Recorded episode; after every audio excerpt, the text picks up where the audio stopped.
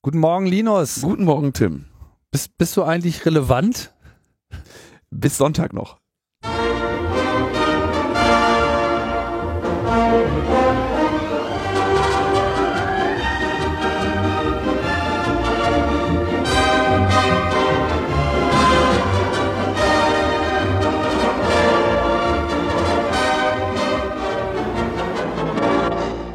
Logbuch Netzpolitik, die äh, 89. Die 89. Ausgabe, so ist es. Und die erste äh, im gloriosen Jahr der, äh, der Revanche 2014.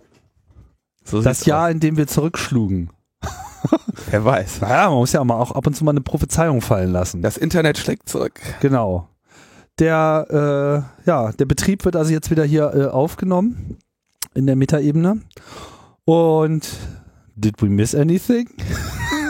Eine, ein, genau einen Monat ist es her, die letzte Sendung. Ja, also ähm, ich habe so den Eindruck, es ist doch einiges passiert. Aber bevor wir darauf eingehen, sagen wir erstmal äh, Hallo hier zu unserem dritten Mitspieler in der Runde, nämlich äh, Thomas. Guten Morgen. Thomas Lohninger, genau. Live aus Wien hier äh, dazu geschaltet, wie es unsere Art ist. Unser österreichischer Kos Korrespondent. Ja, und wir haben alle was gemeinsam. Wir haben es alle nicht verpasst. Wir waren alle dabei. Mittendrin. Beim 30C3. Beim 30C3. Wir waren dabei. Und äh, wir können euch sagen, alter Schwede. Ja, große, große Eier wurden gelegt.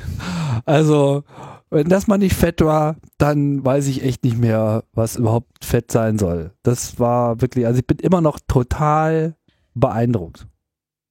Auf, und auf so vielen Ebenen total beeindruckt. Das war einfach so viel, dass das, das, das kriegte man irgendwie alles mental gar nicht mehr so richtig verarbeitet. Wie geht's euch da?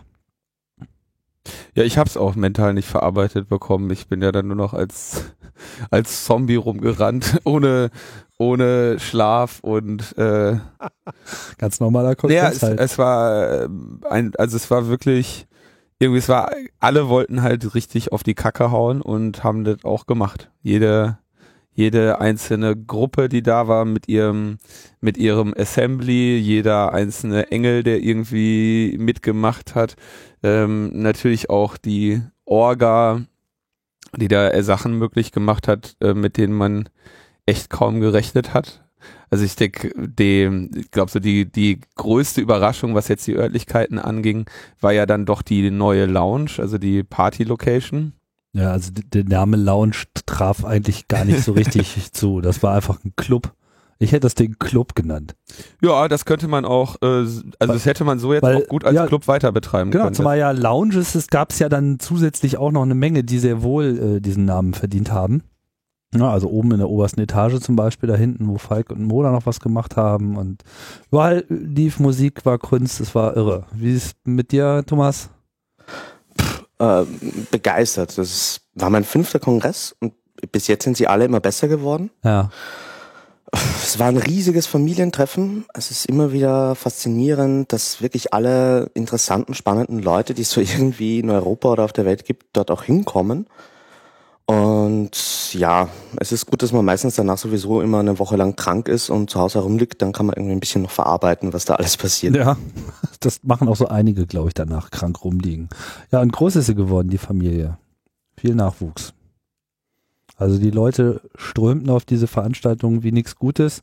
Und man hatte das Gefühl, dass wir jetzt irgendwie diese unglaublich viel größere Location, die nach zwei Jahren auch schon wieder langsam in ihre Grenzen spielen.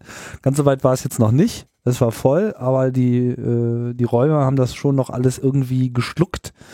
Aber man musste halt auch selber schon schlucken, äh, ob der schieren Massen, die sich dort zusammenfanden. Und es gab halt wieder das, was wir eigentlich dachten, dass wir es jetzt auf ein paar Jahre nicht mehr haben würden, nämlich überfüllte Vortragssäle. Äh, und das, obwohl da irgendwie 3000 und 1500 und ich weiß gar nicht, wie groß war dieser G-Saal, auch so, glaube ich, so 1000, 1500, so in der Hm. Größenordnung, da 1200, reinpassten. Ja, so. Auf jeden Fall, jeder einzelne Saal war größer als der größte Saal im BCC. Äh, das ist sowieso, also wie war das denn mal? Von den, die Personen, die in Saal 1 passen, sind die Gesamtanzahl, die wir im BCC haben konnten. Gleichzeitig. Und Mhm. die Assembly Area ganz hinten, ja, also der, die, nur dieser Raum, der hatte die Grundfläche des BCC. ja, ja. So, in Zahlen ist das, und das war ja wirklich nur so, das war halt so die hinterste Kammer, wo halt dann noch Assemblies waren, ja. Das war einfach mal die Grundfläche des BCC. Ja, wobei die Grundfläche sich dann schon auf drei Etagen nochmal äh, Klar. verteilt, aber Aber Grundfläche. Grundfläche, äh, ja, ja. Und Etagen gab es ja da auch äh, noch und nöcher. Also das CCH ist mittlerweile wirklich, muss ich sagen, perfekt für den Bedarf dieser Veranstaltung, die sich wahrscheinlich mittlerweile locker größte Konferenz Europas schimpfen darf. Ich weiß nicht, was da, was man da vergleichen kann. Der, der spannende Teil ist, wie viel, also das ist natürlich schon jetzt auch ein, ein sehr, sehr großes Wachstum. Ne? Es hat irgendwie, klar, das kann man einmal darauf äh, attribuieren, dass, dass es irgendwie der 30. ist, wo dann auch alle hinwollen, die vielleicht auch früher mal, vielleicht alle drei Jahre mal gesagt haben, okay, dann lasse ich mal einen aus oder so. Ähm, Der Nachhall vom letzten. Nachhall vom letzten, dann natürlich die politischen Geschehnisse und ähm, so diese gesamte Mischung hat da natürlich echt einen, äh, einen Riesenhaufen äh, Menschen hingez äh, hingezogen, wie er dann in der Abschlussveranstaltung äh, Veranstaltung auch gezählt wurde. Es waren over 9000. Ne? Oh ja, over 9000. Wobei ich glaube, THS war nicht ganz memefest an der Stelle. Nee, aber da hat er, hat er äh, Schwäche gezeigt. ja, Da hat er eine offene Flanke gezeigt, Mhm. das Mem kannte er nicht. ähm, aber ich bin gespannt, wie sich das, wie man jetzt, also vom, vom Vortragsprogramm kann man jetzt schon sagen, ähm, wir haben nicht die Qualität der äh, Veranstaltung irgendwie ausfasern lassen. So. Also es ist jetzt nicht irgendwie zu einer Kirmes geworden, nur weil ein paar tausend Leute mehr dahin gekommen sind. mhm. Ähm, ganz im Gegenteil, das Programm war, ja okay, ich, ich darf nicht so viel über das Programm loben, ähm, aber das Programm war, denke ich, schon sehr, sehr gut ausgewählt, auch in den anderen Tracks. Und ähm, man sieht aber jetzt natürlich das, äh, das Feedback, was, also letztes Jahr war häufiger das Feedback, der Talk war nicht technisch genug. Und äh, dieses Jahr gibt es dann das Feedback, äh, der Talk war zu technisch. Ähm, Hast du aber auch immer beides, je nachdem. Das hast du natürlich immer. aber also, du hast natürlich dann auch so Fachleute, äh, Leute, die dann zu, zum Vortrag von Andreas Burg gehen ja, und dann im Feedback schreiben, ey, ein bisschen zu technisch. Ja, und, Andreas, und Andreas hat da irgendwie so äh, sich mit, äh, mit äh, ähm, äh, ja, Buffer Overflows und Naja. son sonstigen Problemen in der C-Programmierung auseinandergesetzt. Und da halt das, also ich, ich denke, dass, also, wenn er sagt schon irgendwie so, äh, Applying Science to Eliminate 100% Buffer Overflows war ja der Subtitel, Mhm. dann geh halt nicht rein, wenn dir das zu technisch ist. Und dann geh halt derzeit in die Lounge, da ist weniger Technik Die und sind mehr alle Technik. reingegangen, weil sie danach ja dann äh, den Greenwald sehen wollten. Tja, Ja, also man kann mit diesem Kongress locker drei, vier, fünf oder sechs Podcasts noch äh, füllen. Das, da war einfach so viel zu holen. Das äh, wird uns hier, glaube ich, auch noch lange beschäftigen. Die Frage ist, gehen wir jetzt nochmal auf irgendwas gezielt ein? Also was hat dich denn am meisten überrascht? Das war so meine Lieblingsfrage äh, auf dem Kongress immer. überrascht. Na, was hat dich am meisten überrascht? Oder was hat dich überhaupt überrascht? Das ist jetzt schwierig, weil ich, weil ich ja wirklich kaum Überraschungen noch hatte, als ich hingekommen bin. Deswegen Äh, frage ich ja. Ähm, insofern war das dann,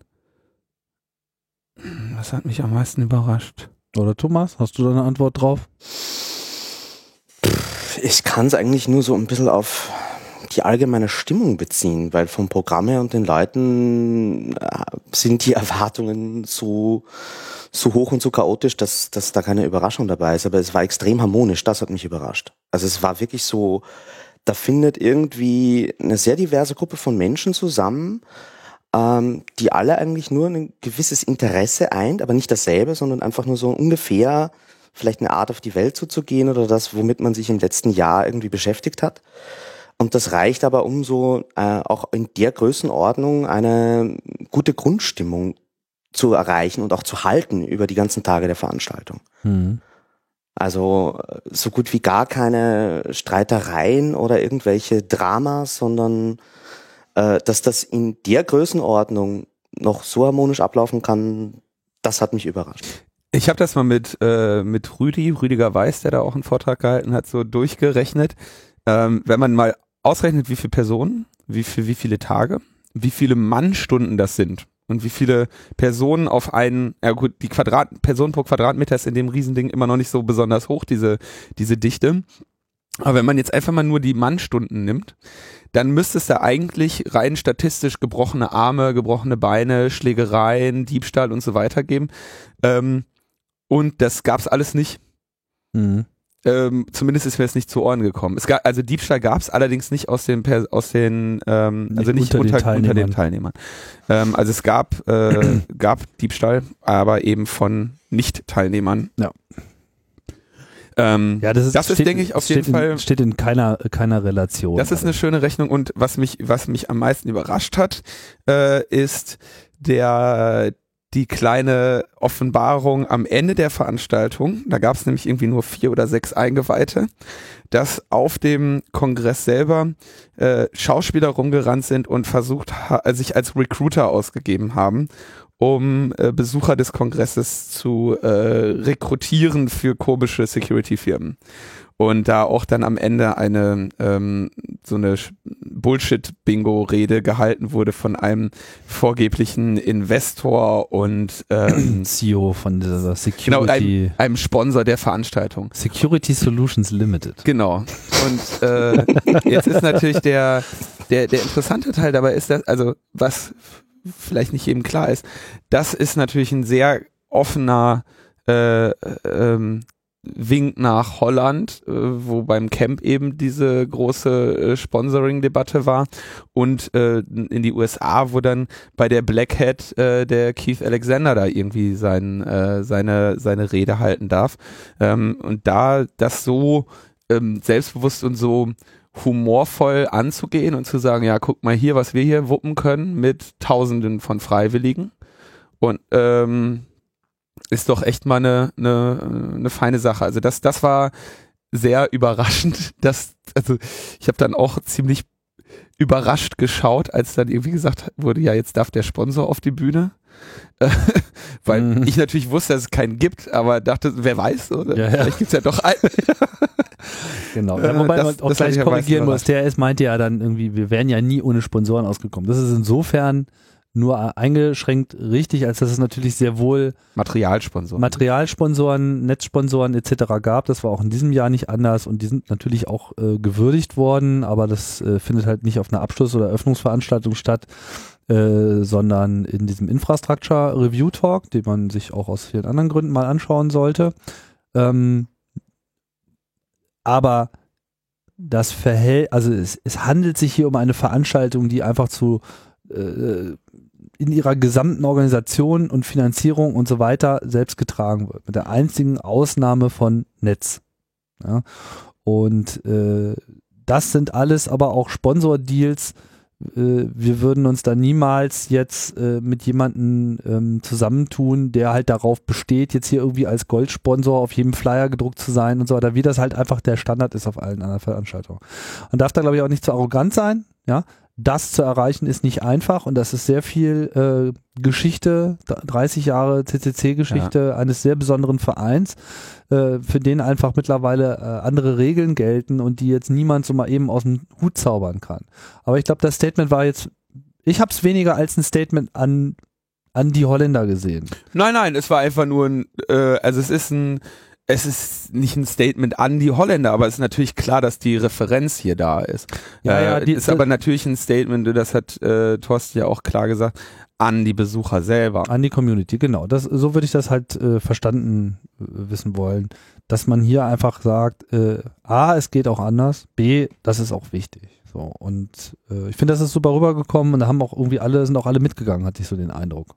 Ja, das war doch Ja, super. und der Hack an sich war natürlich auch einfach mal ein un unglaublicher Stunt. Also dass wirklich 500 Befragungen, also oder Ansprachen durchgeführt werden konnten über vier Tage und dass es fast niemandem aufgefallen ist. Einem ist es natürlich, also der Honk wurde natürlich trotzdem misstrauisch, so, also der hat schon, also Honkhase ist ja so einer unserer Security-Erzengel, ja, so, der äh, viel Erfahrung hat mit dieser Veranstaltung und dem ist dann schon, äh, äh, Ja, der hat schon Lunte gerochen, weil ihm halt irgendwie so gesteckt wurde von anderen Leuten. So, ah, hier, guck mal, da sind Leute, die sprechen einen an und so. Also, was ich auch sehr cool finde. Also aus, weißt du, Leute, die angesprochen wurden, ja, haben dann gleich so ein bisschen äh, Alarm geschlagen und sagt so, hier laufen unter Umständen Leute rum, die wollen wir hier nicht haben. Ne? So, und dann Mhm. konnte man dann im letzten Moment noch einweihen und bremsen, dass er nicht die Schauspieler irgendwie aus dem Haus wirft und die ganze Sache noch. Aber also wie haben die- großartig. Wie haben die Leute eigentlich reagiert? Also ist jemand auf die Angebote eingegangen, da einen Job anzunehmen? Also die Zahlen waren ähm, so, dass eigentlich von diesen 500 Leuten, ich glaube, 495 haben einfach gesagt, verpiss dich. Und von diesen letzten fünf, da bin ich mir jetzt nicht ganz sicher, ob von diesen fünf, Also ein paar haben dann es, irgendwie äh, gesagt, also es sind glaube ich so maximal fünf, ich weiß nicht, manchmal hieß es zwei, manchmal hieß es fünf, irgendwie so in diesem Range. Die sind sozusagen darauf eingegangen, also haben in irgendeiner Form, ich weiß nicht, ob die dann eine Telefonnummer angerufen haben oder sonst irgendwie nochmal einen zweiten Kontakt gehabt haben und dann kam es halt in Einzelfällen zu so einem Treffen im Hotel, wo dann eben dieser Geschäftsführer noch dazu kam, zusätzlich zu diesem Recruiter, der diese Anbahnung gemacht hat und haben dann erstmal äh, die betroffene Person äh, dazu genötigt, ein NDA zu unterschreiben. Und in dem Moment, also es wurde ja kein Vertrag abgeschlossen, sondern der, und in dem Moment, wo dieses NDA unterschrieben wurde, in dem Moment wurde das Ding schon aufgelöst, dieser äh, Mhm. Wisch äh, zerrissen und äh, Standpauke gehalten. Es gab aber auch einen Fall die sind hingegangen und haben gesagt, ey, was ist das denn hier für eine sch- dünnschattige Firma? und haben das Äh. mitgefilmt und wollten die auffliegen lassen, Ja. weil sie natürlich davon ausgegangen sind, dass es so euch, euch zeige ich so. Und dann waren dann die Schauspieler erstmal in der Situation, dass die sich legitimieren mussten. Also es wirklich göttlich. Also man, man hätte sich jetzt das nicht, äh, nicht besser vorstellen können in der Reaktion und ja, das macht einen doch, also ich war vor allem, ich war irgendwie extrem stolz auf diese Szene. Äh, das, das, das war einfach eine Meisterleistung, dieser ganze Event auf allen Ebenen. Und äh, pff, also geträumt habe ich da bestimmt schon häufiger von, aber dass es mal so fett alles auf einmal zusammenkommen würde. Jetzt müssen wir nur noch erklären, äh, nächstes Jahr, warum es nicht mehr so geil ist.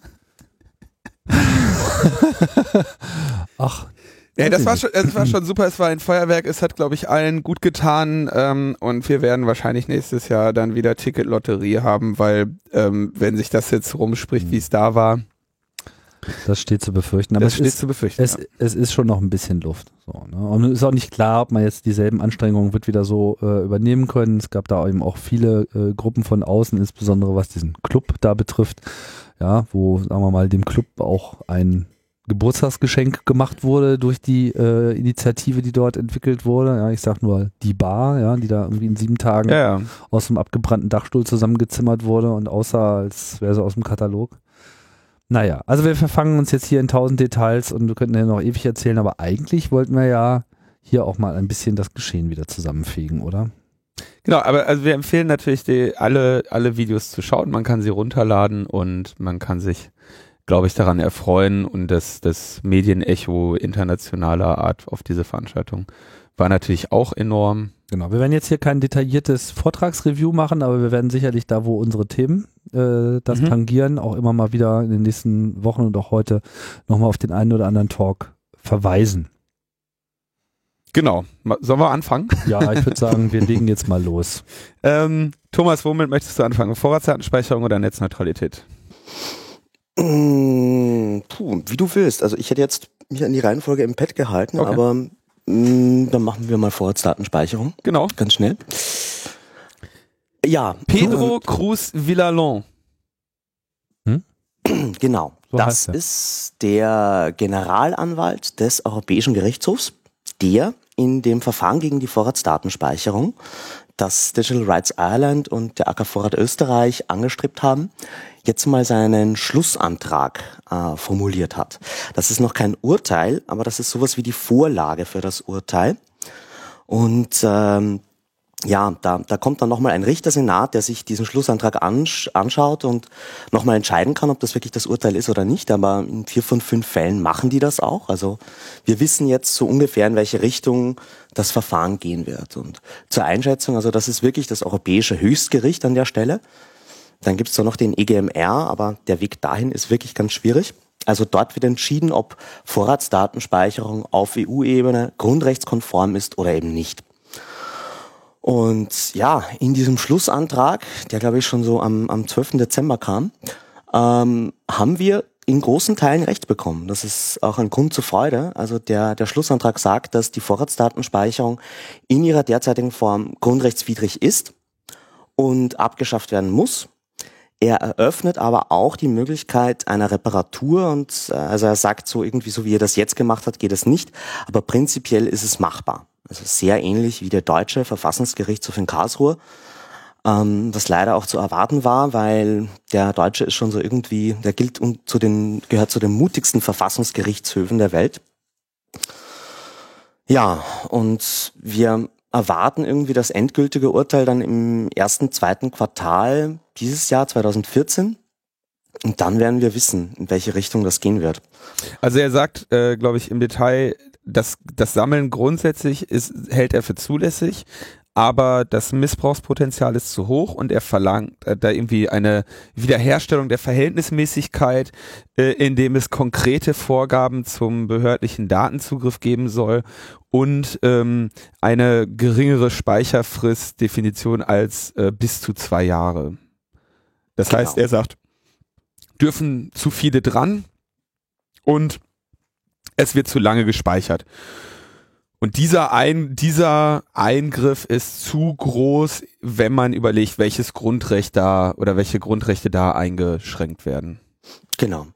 Also ähm, das, aber er sagt also genau, was du gerade schon gesagt hast, die Grundidee greift er eben nicht an. Das wäre natürlich noch schöner gewesen, oder?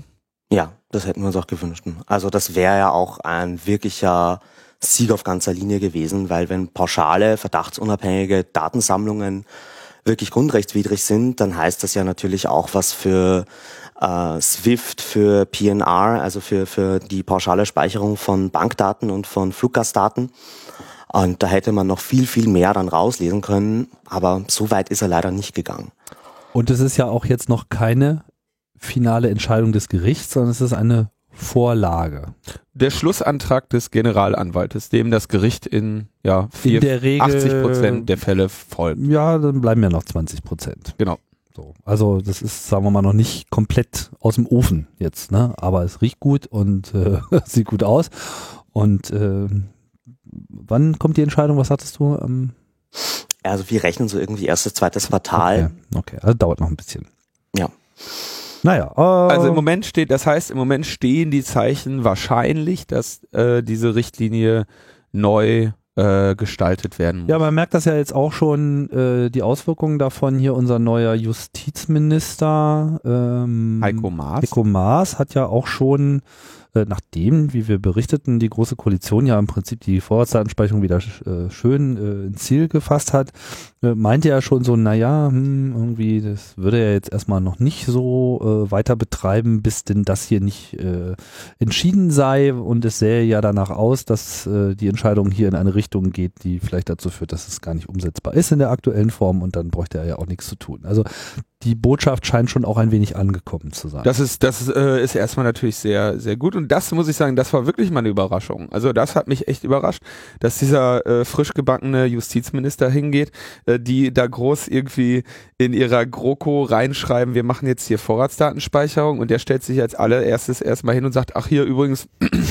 nee, so das, äh, äh, das erscheint mir hier unsinnig und äh, die Argumente, die er dafür vorträgt, äh, sind natürlich ähm, sinnvoll. Das ist bestimmt das ein oder andere Auge gerollt worden in der CSU-Fraktion. Ja. Die haben, das Innenministerium war ja dann auch äh, not amused. Ja, ein interessantes Detail dazu nochmal. Ähm, wenn man sich mal wirklich anschaut, wie äh, die Richter damals das argumentiert haben und wie auch äh, jetzt dieses Urteil ist, ja. Ähm, diese Richtlinie kommt ja von 2006 und ist als Maßnahme zur Harmonisierung des Binnenmarktes gemacht worden. Also so äh, wir wollen einen europäischen Markt und wir haben da Telcos und die speichern alle irgendwie und manche speichern noch nicht. Deswegen marktharmonisieren wir das. Das wurde nicht als sicherheitspolizeiliche Maßnahme gemacht. Deswegen fehlt da auch ähm, jeder Grundrechtsschutz. Also diese Abwägung zwischen äh, Freiheit und Sicherheit, die wurde überhaupt nicht getroffen in dieser Richtlinie, sondern die hat man den Mitgliedstaaten überlassen. Und das ist einer der Kernkritikpunkte des Europäischen Gerichtshofes an der Stelle. Mhm. Und das wird auch ähm, an, die, an die Kommission, die ja wieder eine neue Richtlinie machen muss, äh, einer dieser Aufgaben sein, die sie damit erfüllen müssen. Also das wird nämlich konkret so ablaufen, dass der EuGH, wenn er jetzt diesem Schlussantrag folgt, gehen wir mal davon aus, dass er dann sagen wird, okay, Vorratsdatenspeicherung gilt noch x Monate oder Jahre, solange habt ihr Zeit, dieses Gesetz neu zu machen. Wenn nicht, dann fällt das einfach und ist außer Kraft. Und für diese Reparatur kann er auch Auflagen machen. Das heißt, er kann eben sagen, niedrigere Speicherdauer, es muss geregelt sein, in welchen Straftaten und wer überhaupt zugreifen kann darauf, auf Vorratsdaten und wann die wieder gelöscht werden müssen bei den Behörden. All diese Dinge. Und das ist natürlich ein Minenfeld für Deutschland, wenn, wenn sie jetzt umsetzen würden und ein Gesetz machen, das dann in ein, zwei Jahren, noch in dieser Koalition wahrscheinlich, ähm, als grundrechtswidrig erklärt wird. Spaßfakt ist auch, dass durch diese Entscheidung in allen Ländern, in denen es bis jetzt schon eine Vorratsdatenspeicherung gibt, diese sofort mit hinfällig würde, weil sie ja dokumentiert gegen äh, die Grundrechte verstößt und vom EuGH äh, in der Form nicht zulässig ist. Es sei denn, wir fänden jetzt ein Land, das eine Vorratsdatenspeicherung genau so ausgestaltet hat, dass sie mit der Definition des EuGH dann immer noch akzeptabel wäre. Das heißt, auch unter, auch, ja, also ohne, also die Richtlinie nicht so erfüllt, dass sie äh, trotzdem dann noch unter dieser Schwelle bleibt. Das ist, äh, denke ich, auch relativ unwahrscheinlich. Ja, das würde ich auch meinen. Wichtig ist noch, wir werden da wieder eine politische Debatte darüber haben. Also die EU kann nicht einfach Vorratsdatenspeicherung neu machen, ohne dass wir dagegen sein werden. Und das ist auch was, auf das man sich freuen kann. ja, wir führen die Debatten von 2009 nochmal oder äh, wann war das? Ah, ja. 2006. 2006. Ich habe den Eindruck, die werden wir so schnell nicht loswerden, diese Debatte. Nee. Gut, ähm, dann sind ja noch in anderen äh, Bereichen Dinge äh, passiert bzw. stehen an. Äh, Thema Netzneutralität.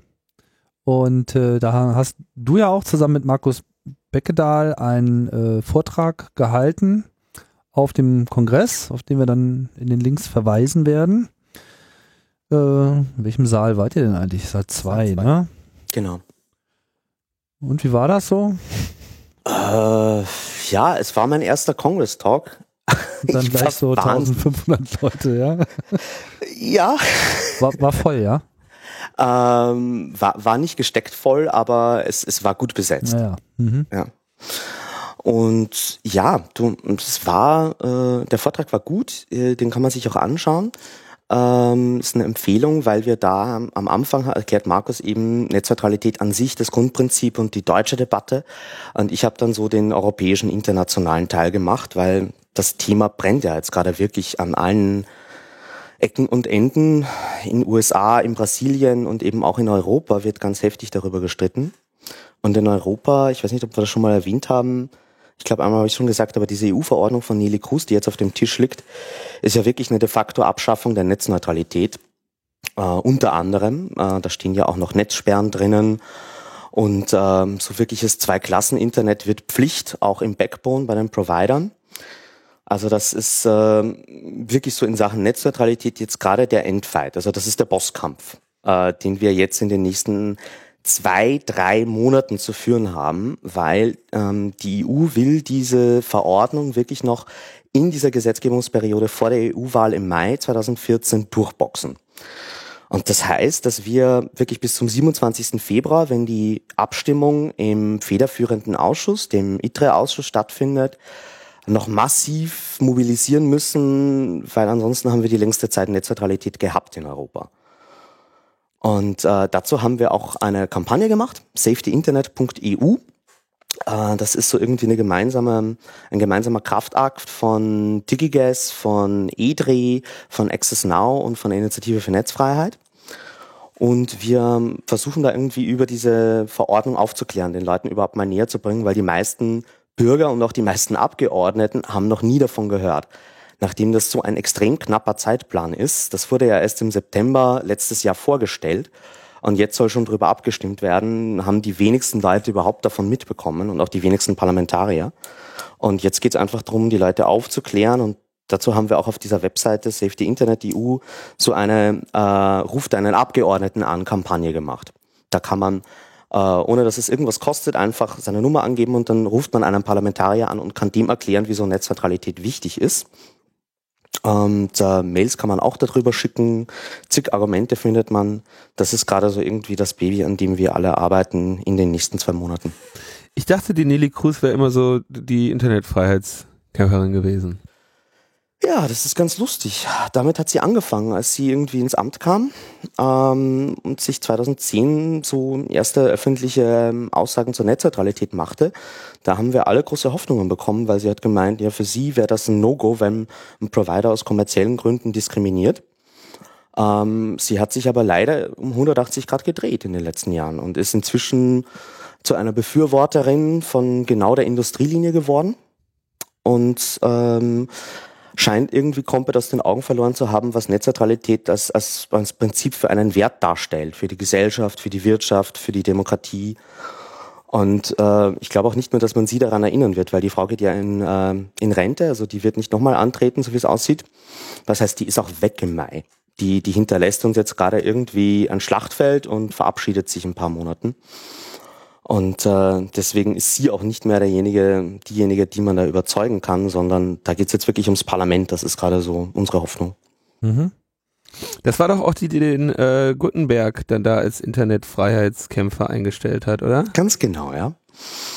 Da gab es einen, einen, sehr, funktioniert. Gab's einen sehr interessanten äh, äh, Artikel von der Kirsten Fiedler auf Netzpolitik.org, wo dann nämlich mal auf eine äh, Anfrage so die Aktivitäten dieses Mannes gefunden wurden. Das waren sage und schreibe fünf. Ähm, fünf Sachen hat er gemacht. Irgendwie ein, ein Treffen, ein Strategietreffen in Brüssel, eine Pressekonferenz in Brüssel, eine Konferenz in Stockholm, ein paar Unternehmen in Silicon Valley getroffen und dann nochmal äh, irgendwie nochmal äh, sich mit ein paar Leuten in Brüssel getroffen, hat ja keine ähm, Reisekosten, äh, keine, kein Honorar genommen, sondern nur für diese fünf Treffen äh, Reisekosten im, in der Höhe von knapp 20.000 Euro generiert. äh, sehr schön. Der Mann ist sein Geld auch wert, oder? Ja, ich werden wir sehen. Also ähm, naja, also das fand ich äh, fand ich sehr interessant. Das war ja äh, zu befürchten. Und da scheint sie offensichtlich äh, in letzter Zeit von den falschen Leuten beraten äh, worden zu sein. Aber vielleicht kannst du noch mal im Detail noch mal ganz kurz sagen. Du hast gesagt, sie wollen bis ins Backbone hinein die das Zwei-Klassennetz äh, definieren. Wie stelle ich mir das vor? Ja, das ist eine äh, ganz spannende Sache. In Artikel 19 der Verordnung findet sich was Neues, das sie da erfunden haben. Das heißt Assured Service Quality, ASQ. Und das ist eine Angebotspflicht für ISPs, Quality of Service Interconnects anzubieten. Das heißt, wenn ich jetzt so irgendwie als äh, Sony Entertainment zu irgendeinem Provider gehe, auch einem kleinen, und dem sage, so, ich will jetzt hier äh, ein Peering mit dir und ähm, das muss jetzt aber bitte super priorisiert sein mit niedriger Latenz, da muss der mir mal ein Angebot stellen. Ähm, wenn er das dann, wenn er, wenn er es aus technischen Gründen nicht machen kann oder weil der Preis zu hoch ist, dann eskaliert das so auf die Regulierungsbehörde. Aber am Anfang ist das mal ein ziemlich starker Hebel, dass alle ISPs äh, Quality of Service in ihren Netzen etablieren müssen und das eben auch wirklich nach extern verkaufen an Inhalte und Diensteanbieter. Ähm, und was mit diesem Prinzip verbunden ist, ist etwas, das wir schon von Telco-Seite, von der Deutschen Telekom, aber auch von, von Ethno, so dem europäischen Providerverbund kennen, also von den ganzen wirklich Hardcore-Netzneutralitätskritikern. Ist dieses Prinzip Sending Party Network Pays. Das heißt, ich schicke dir Daten und ich schicke dir Geld. Und über das Prinzip wollen sie eben etablieren, dass es nicht nur das Best-Effort-Internet gibt, sondern auch eine bezahlte Überholspur und die eben halt auch wirklich netzweit. Das Problem ist ja, wenn ich als Provider heute Specialized Services verkaufen will und ähm, eigentlich aber nur normale Peerings habe zu meinen Kunden, vor allem auch zu welchen, die, mit denen ich vielleicht jetzt nicht direkt verbunden bin, sondern über zwei, drei Ecken erst, äh, dann kann ich ja nicht wirklich diese Dienstequalität äh, technisch nachweisen und glaubhaft machen. Äh, über so eine Angebotspflicht wird das auf einmal im gesamten Netz möglich, äh, diesen Doppelboden einzuziehen und, und diese bezahlte Überholspur zumindest im gesamten europäischen Netz zu etablieren. Also es ist nichts was Neues, also theoretisch kann man all das schon mit Service Level Agreements heute schon machen, aber dass es wirklich Pflicht wird für alle, ist äh, zumindestens unnötig und dann es macht auch keinen Sinn, sagen auch die europäischen Regulierungsbehörden, dass man das eigentlich nicht bräuchte. Und ähm, unserer Meinung nach ist es noch hochgradig gefährlich und, und macht halt wirklich so auf Backbone-Ebene zwei Klassen Internet zur Pflicht. Hm. Also sorgt dafür, dass ich, wenn ich ein Netz, Netzneutralität verletzendes Angebot machen möchte, auch das Recht bekomme, diese, das auch von anderen Angeboten zu bekommen, dass ich das auch durch andere Netze hindurch machen kann. Genau. So verstehe ich das jetzt. Also ich habe irgendwie, mir ist noch ein anderer Anbieter im Weg und der macht irgendwie einen auf Netzneutralität, dann kann ich mit dieser Verordnung jetzt sagen, nee, ich verspreche meinen Kunden, dass du, dass das bevorzugt behandelt wird und ich möchte von dir ein Preisangebot haben, dass ich das auch umsetzen kann, so. Ganz genau, ganz genau. Also. Unglaublich. Und das ist halt, also es ist halt einfach so das letzte Stück im Puzzle. Ähm, mhm. Nachdem sie Specialized Services schon so definiert haben, dass damit alles geht, also wirklich von Spotify-Deal bis hin zu Facebook-Only auf, auf, auf zum Beispiel Wertkarten, Internettarifen. Ähm, das ist, also auf der, auf der Kundenebene haben sie schon irgendwie die Schleusentore so weit aufgemacht, wie es nur geht. Und ähm, dann tun sie halt eben dasselbe auch nochmal am Backbone und zwischen den ISPs im Interconnect. Advanced-Frage. Ähm, es gibt doch so diese klassischen Netzneutralität verletzenden äh, Dinge in, ich glaube, da war jetzt wieder ein Beispiel in Afrika, wo ein Anbieter gesagt hat, okay, ähm, wir geben allen Nutzern schon mal gratis Zugriff auf die Wikipedia. Mhm.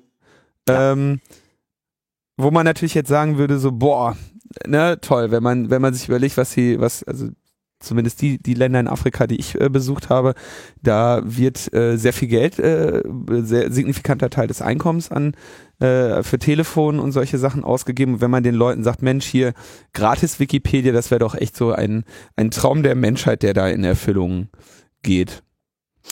Ja, das äh, ist ein spannendes Thema, diese ganzen Wikipedia Zero und Facebook Zero Angebote, wie sie heißen wo das Datenvolumen einfach nicht abgerechnet wird, wenn, wenn Facebook oder Wikipedia einen Deal mit meinem ISP haben.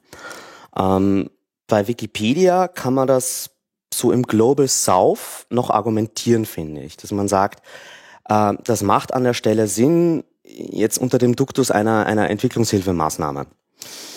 Ähm, in entwickelten Ländern, die einen funktionierenden Internetmarkt haben, wo sich doch ein Großteil der Bevölkerung ähm, adäquaten Internetzugang leisten kann, da würde ich die Debatte aber wirklich anders führen, weil äh, da geht es einfach um das klassische Argument von wegen ähm, Wettbewerb und, und, und, und neutrales Netz, in dem alle auf einer Stufe stehen.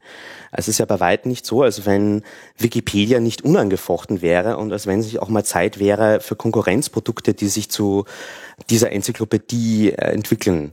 Äh, und das wird mehr oder weniger verunmöglicht, indem die solche Dienstab Dienst, äh, Deals abschließen mit ähm, den ISPs, in denen sie einfach ihre Marktmacht zementieren. Also, Zumal ja ähm, die, die Idee für den, für den Anbieter selber auch ist, ach super, lass die Nutzer mal schön auf Wikipedia gehen.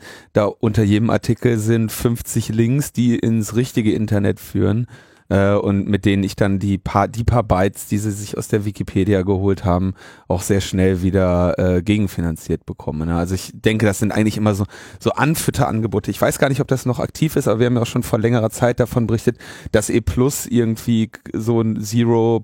Facebook oder sowas äh, genau. solche Angebote macht. Das sind natürlich auch Anfütterangebote einfach nur, die da gemacht werden und gegenüber der deswegen stelle ich dir die Frage auch gegenüber der, sag ich mal, den, den ähm, ja, Bürgerrechtlern oder wie auch immer man das nennen mag, ähm, so besonders äh, perfide Strategien sowas zu machen. Ne? So, also quasi so, ja, willst du denn, dass die, dass die den Menschen in Afrika die Bildung verwehrt wird? So nur du mit deinem, mit deiner komischen kommunistischen Ansicht über über das Internet so. Ne? Ja, das, das ist schon echt per, das ist schon perfide. Da wird ja alles ge, äh, gezogen.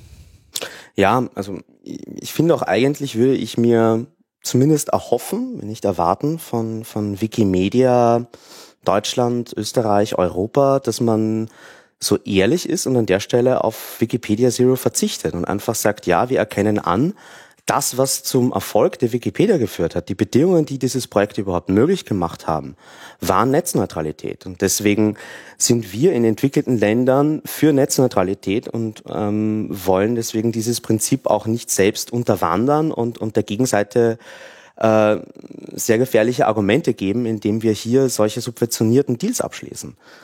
Das wäre meiner Meinung nach die politisch richtige Haltung der Wikimedia an der Stelle, vor allem eben gerade auf EU-Ebene im Hinblick auf die Diskussion um die Verordnung. Na gut, ich meine, Wikimedia zahlt ja sicherlich kein Geld dafür, für solche Sachen, ja, sondern es ist dann an, an der Stelle einfach eine Entscheidung des Providers, da hat Wikimedia eigentlich gar keinen Einfluss.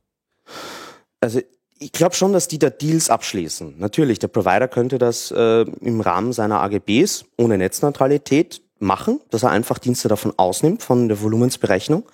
Aber ähm, ich glaube schon, also da gibt's auf jeden Fall ähm, Stimmen in Wikipedia, die dieses Wikipedia Zero als sehr prestigeträchtig ansehen und, und, und eben nicht kritisch hinterfragen. Hm, verstehe. Stimmen in der Wikipedia. Gut. Ähm, ich denke, zur Netzneutralität ist jetzt erstmal alles gesagt, oder? Äh, ja, wie gesagt, Safety Internet EU, das ist der Anlaufpunkt, wo ähm, vielleicht mal wirklich alle, die den Podcast hören, hinschauen sollten. Die Seite wird ständig noch geupdatet. Ist auch alles auf GitHub, ähm, wenn man da irgendwie Verbesserungsvorschläge hat oder vielleicht auch noch ein paar Übersetzungen machen will. Aha. Wir versuchen das Projekt in möglichst viele Sprachen zu übersetzen, haben gerade Deutsch und Englisch, Französisch und Polnisch ist auf dem Weg. Und äh, wer da was machen will, der soll sich bitte bei mir melden oder einfach auf GitHub gehen, wir verlinken das. Und ja, echt so irgendwie mit Abgeordneten zu sprechen und die anzurufen, ist auch eine wirklich empfehlenswerte Erfahrung, was so irgendwie ähm, das demokratische Grundverständnis angeht. Weil gerade auf europäischer Ebene hören die einem auch wirklich zu. Ähm, das, das ist teilweise erschreckend, aber die eigenen Argumente können da wirklich einen Unterschied machen. Und das gibt ein sehr gutes Gefühl an der Stelle, die äh, Themen, die einem selber wichtig sind, auch an der Stelle anzubringen, wo die Entscheidung getroffen wird. Das ist, das ist ein Vorteil vom Europaparlament. Und gerade viele, viele deutsche Abgeordneten in dem federführenden Ausschuss. Deswegen wäre es auch wirklich gut, wenn wir da Schützenhilfe bekämen aus Deutschland. Gut, also alle Hörer an die Browser klicken und durchlesen und telefonieren und telefonieren. Genau.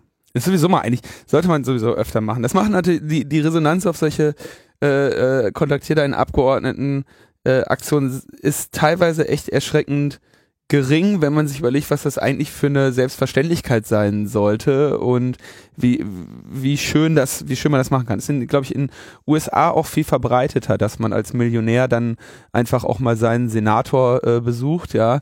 Und wir können, wir haben noch die Gelegenheit, das äh, zu machen, obwohl wir äh, gar keine Millionäre sind. Ja, die Millionäre, die weiß nicht, also wenn die Entscheidungen nicht in die richtige Richtung gehen, dann. Also das soll nicht heißen, dass Millionäre da jetzt nicht anrufen dürfen. Die, ne? canceln, die, die canceln ihre Schecks. die rufen da nicht an. Äh, nichts gegen Millionäre, einige meiner besten. Ja, also Freunde stellt sind. alle eure Zahlungen ein, ja. okay. Ähm, wir haben eine Meldung aus Österreich, Thomas.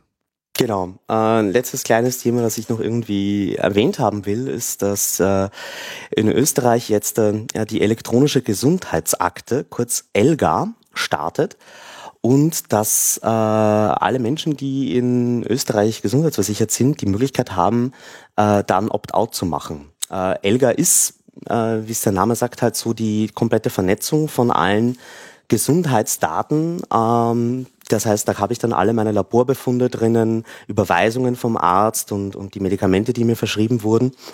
Und äh, ja, das Teil äh, fängt jetzt gerade so an, anzulaufen und es ist so gebaut, dass man als normaler Mensch einfach sagen kann, nein, will ich nicht und dann schreibt man einen Brief oder meldet sich mit seiner Bürgerkarte ab und dann ist man nicht mehr dabei.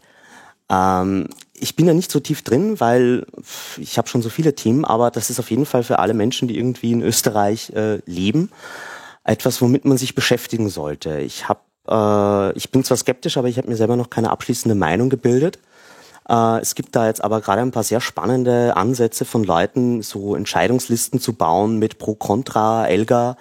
Und äh, da gibt's auch ein Treffen am 14. Jänner um 18.30 Uhr im Werkzeug H in Wien, das ich erwähnen wollte.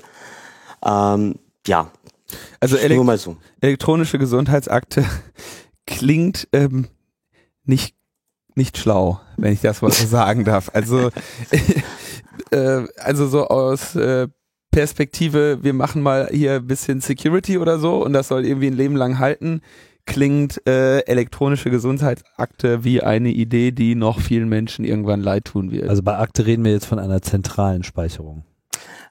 Das ist das Spannende. Also es, es passiert im Moment noch dezentral, das heißt, die Daten bleiben bei den Ärzten oder Spitälern, wo sie jetzt schon liegen und jetzt auch schon zum Großteil digitalisiert sind. Was Neues ist äh, so ein zentrales System, mit dem ich diese Daten abrufen kann.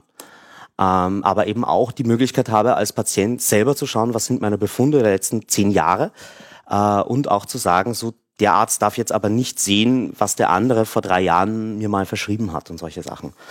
Ähm, es ist irgendwie ein System mit einigen Graustufen. Natürlich, also in der derzeitigen IT-Sicherheitslage herzugehen und Gesundheitsdaten zu digitalisieren, ist an sich keine gute Idee. Ähm, aber ja, man muss halt irgendwie mh, beide Seiten da noch irgendwie betrachten, weil es ist, die Daten sind schon digitalisiert und äh, wir hatten auch erst in Österreich einen riesigen Skandal, wo Patientendaten verkauft wurden an so amerikanische Gesundheitsdienstleister, die die dann weiterverkauft haben. Also eigentlich gibt es eine hohe Sensibilität in der Bevölkerung gerade. Und das ist halt so eine der Debatten, die es wert ist, beobachtet zu werden in Österreich. Also ich würde ja jetzt nicht unterschreiben, dass es grundsätzlich eine schlechte Idee ist, Gesundheitsdaten und eigene Akten äh, in digitaler Form äh, vorzuhalten. Ja, die Frage ist eher, wo wird es gespeichert, wie wird es dort gesichert und wie ist eben der Zugriff darauf? Also wer regelt sozusagen die Zugriffsbeschränkung? Liegt das komplett in meiner Hand oder äh, wie? Und äh, die Modelle sind da halt einfach nicht so, dass sie sich jetzt besonders viel Gedanken darüber machen, dass, was weiß ich, nur wenn ich jetzt meine Karte mit meinen äh, mit meinem persönlichen Chip da irgendwo mal äh, durchwinke, dann darf der Arzt, vor dem ich jetzt gerade sitzen, darauf zugreifen, versus es ist irgendwie online äh, im schlimmsten Fall noch zentral gespeichert in einer Datenbank, unverschlüsselt und jeder, der irgendwie halbwegs ein Login hat, kann im Prinzip alles runterladen. genau so sieht's aber doch am Ende dann aus. Ja, ja, klar, aber Nur das so ist doch eine Effizienzsteigerung für den Gesundheitsbetrieb Ja, ja, äh, zu erzielen. Ja, ich, ich, wollte, ich wollte nur seine Aussage etwas ähm, abfedern, weil ich glaube, man steht dann auch in der Diskussion jetzt nicht unbedingt gut da, weil es gibt natürlich sehr viele gute Gründe, warum man natürlich auch seine eigene Krankenakte auch einem Arzt sehr effizient vermitteln möchte. Und da ist natürlich so eine Historie, in der all die Dinge dann auch wirklich äh, klar gespeichert sind und wo man eben auch schnell sagen kann, okay, hier, du hast da eine Unverträglichkeit für X, ja, stell mal vor, du hast halt irgendeinen Notfall, pipapo, äh, Intensivstation, und man will jetzt feststellen, kann man dir jetzt ein bestimmtes Medikament geben oder nicht. Das sind ja dann auch so die Fälle. Das ist ja jetzt nicht so, dass sie nur aus Spaß an der Freude jetzt mal da vor sich hin digitalisieren. Äh, es gibt schon auch äh, Zwänge, die muss man in dieser Debatte berücksichtigen. Mehr sage ich auch gar nicht. Das, das, das mag ja alles sein, aber dieses irgendwie, stell dir vor, du, es ist ein Notfall und du hast eine Unverträglichkeit. Das ist wieder so, das ist, also, sorry, ist sehr, sehr, sehr unwahrscheinlich. Und ähm, also erstmal, dass man einen Unfall hat, äh, zweitens, dass man dann noch jemand ist mit einer Unverträglichkeit und drittens, dass die Ärzte für diese eine Unverträglichkeit, die man haben kann, nicht sowieso einen Schnelltest da haben. Ja, ähm, deswegen finde ich das Argument echt nur sehr äh, relativ eingeschränkt gegenüber den großen gesellschaftlichen Risiken, die mit so einer zentralen Speicherung einhergehen. Ich bin da absolut deiner Meinung, wenn das irgendwie äh, in meiner Hand bliebe, vor allem die, die genaue Kontrolle darüber, wann wer Zugriff hat, also beispielsweise, dass ich irgendwie eine Smartcard habe, mit der ich beim Arzt sein muss und dem quasi sagen kann oder, oder ausdefinieren kann, diesem Arzt gebe ich Zugriff auf Folgendes für folgenden Zeitraum, wobei Zeitraum da natürlich wieder Killefit ist. Der Arzt macht sich ja als allererstes eine Kopie. Aber so die Sammlung der Gesundheitsgeschichte äh, der Bevölkerung eines Landes in einer zentralen Datenbank ähm, ist natürlich äh, wie immer werden auch wieder viele sagen, da kann man ganz viel tolle Forschung machen, was man da alles rausfinden wird, welche Beschwerden korrelieren, ja. die man, von denen man vorher nicht wusste. Wunderbar, aber was am Ende dabei rauskommt, ist, dass Versicherungen das äh, ausnutzen und es zum äh, am Ende zum Nachteil für die Nutzer wird, die nämlich dann einfach keine Krankenversicherung mehr bekommen, das beziehungsweise fallen hier leider ins zu Preisen, Profil die- und genau. so. Naja, das ist richtig. und das, äh, da, also Gesundheitswesen, ich meine, ein großes Problem ist irgendwie so dieses, geht los mit Röntgenbildern, ne? Du kriegst vom einen Arzt ein Röntgendings gemacht und musst dann wieder zu dem anderen Arzt gehen. Da werden irgendwie, äh, früher musstest du dann da mit den riesigen äh, fotobelichteten Dingern hin und her fahren und dann hat der Arzt keins und dann denkt der Arzt sich, naja, wenn der Patient das nicht dabei ist, hat, dann machen wir doch schnell nochmal hier, kann ich ja berechnen. Das heißt, da werden Menschen irgendwie stark verstrahlt, weil sie andauernd wieder geröntgt werden, obwohl es unnötig ist. Das ist natürlich ein Punkt so. Da kann man mit äh, Digitalisierung drüber reden. Da sind wir aber noch weit von der Notwendigkeit entfernt, diese, diese Daten irgendwie zentral für ein ganzes Land zu speichern. Und diese Notwendigkeit will ich in Frage stellen. Alles andere super, macht das digital. Also Papier muss eh weg und auch diese CD-ROMs. Also wenn ich da mit meinen Knie-CTs durch die Gegend gerannt bin, mit, dann komme ich mit einer CD-ROM, fand ich ja schon mal cool. Dann so äh, immerhin, ja. Aber ähm, dass die, der zentrale Teil, das zu tra- zentralisieren und gesetzlich zu regeln, äh, halte ich für eine, äh, für ein großes Risiko. Und da sehe ich erstmal hauptsächlich nur Nutzen für, also äh, wenig Primärnutzen für die tatsächliche Gesundheit der Betroffenen. Also das, da werde ich, sehe ich wenig Fälle, wo ich sagen würde, da wurde ein Schaden von der Person abgewandt, der andernfalls von der Person nicht hätte abgewendet werden können. Effizienzsteigerungen für die ganzen Krankenkassen und Ärzte äh, hin und her, alles klar, sehe ich ein, aber einen tatsächlichen Gesundheitsgewinn äh, sehe ich da für die betroffenen Personen nicht. Mhm. Und ich denke, grundsätzlich ist Gesundheitswesen eigentlich was, wo ein Staat einfach äh, Geld reinwerfen sollte ähm, und da vielleicht auch, also solange man, wie gesagt, dass die Verfahren wissenschaftlich basiert sind und die Ärzte eine Rechenschaft darüber ablegen müssen, was sie machen, ja, und sagt, bestimmte Dinge sind indiziert, bestimmte andere Dinge nicht, äh, denke ich, dass es sinnvoll ist, ein Gesundheitssystem so zu halten, dass es von allen in Anspruch genommen werden kann und dass da vom, vom Staat oder von wem auch immer äh, so viel Geld drauf geworfen wird, dass alle gesund sind am Ende. Amen. Eine ja. Lassen wir das mal so stehen. Wie gesagt, ich bin noch nicht so tief in dem Thema drin. Noch nicht, vielleicht. Aber auf jeden Fall eine Debatte, die man sich in Österreich anschauen sollte. Gut. Ja, Thomas. mehr habe ich nicht mehr. Das war dann dein Beitrag. Sehr schön. Ja, dann äh, Dann danken wir dir. kannst du dich noch ein bisschen äh, hinlegen, ausruhen, gesund werden, ein paar Kongressvideos gucken. Ist ja auch sehr nett. Ja, ich werde jetzt weiter an der Kampagne arbeiten. Das mache ich die nächsten zwei Monate durchgängig. Ah, das ist, das ist die Rückmeldung des wahren Aktivisten. Das wollten wir doch nur hören. Thomas Flatterknopf wird in der Sendung äh, zu sehen sein. So ist es. Juhu. Alles klar. Ciao, Thomas. Gruß nach Wien. Tschüss. Bis bald. Tschüss. Ciao. So. Kommen wir zurück zur NSA.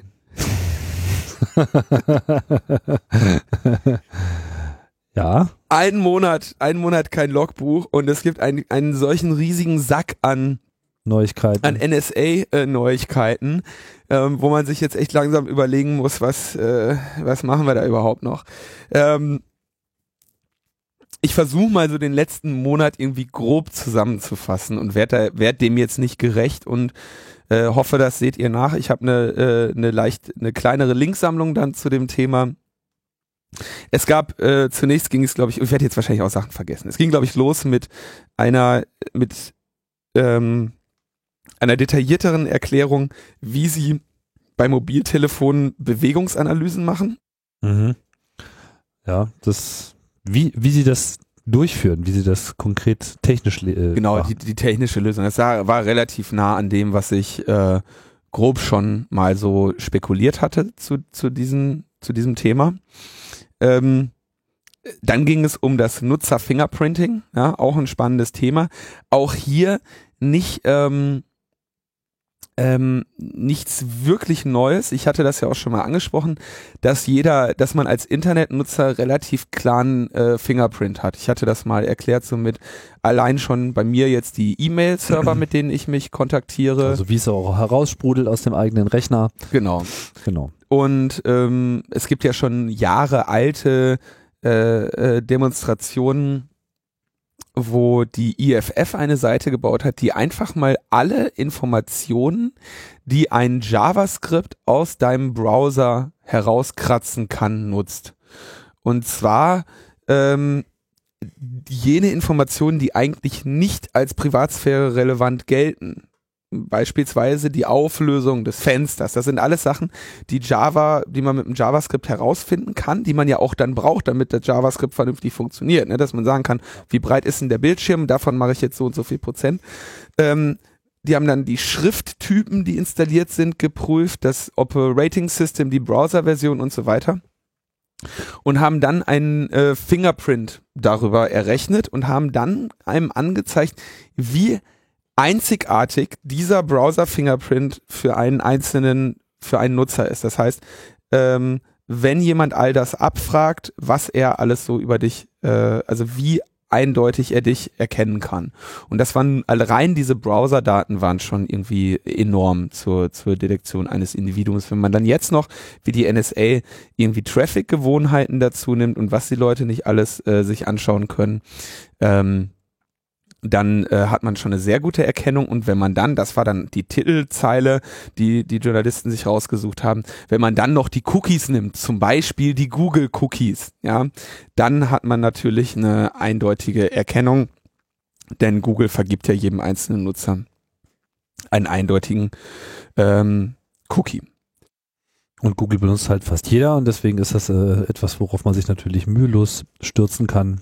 Genau. Das ist sehr naheliegend und die NSA ist an allem dran, was irgendwie naheliegend ist. Das ist, glaube ich, auch so die Grunderkenntnis und dieses Jahres. Ne? Also alles, was irgendwie gemacht werden kann, wird gemacht. Und dann gibt es noch die Sachen, die fast unmöglich sind, die werden auch gemacht. Und dann gibt es noch so ein paar Sachen, da ist noch keiner so richtig drauf gekommen. Da arbeiten sie gerade dran. Da arbeiten sie dran und äh, also es gibt da äh, keinerlei Zurückhaltung. Ähm, spätestens die mit dem letzten Kongresstag dann auch noch bekannt gewordenen Tao-Sachen werden das zeigen, aber vielleicht bleiben wir mal in der Reihenfolge. Genau, dann der hier, äh, die wir hier äh, haben. Äh, Gab es noch die kleine Meldung, G das GCHQ überwachte das Telefonnetz der Ministerien in Berlin. Ja, das hat dann gar nicht mehr so viel Wind geschlagen, weil wir hatten ja schon unser Merkel-Phone, das heißt, der Neuigkeitswert äh, war da jetzt offensichtlich noch zu gering.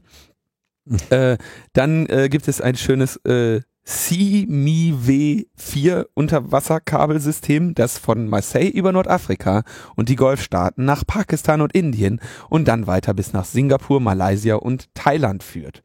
Da hängt die NSA auch dran.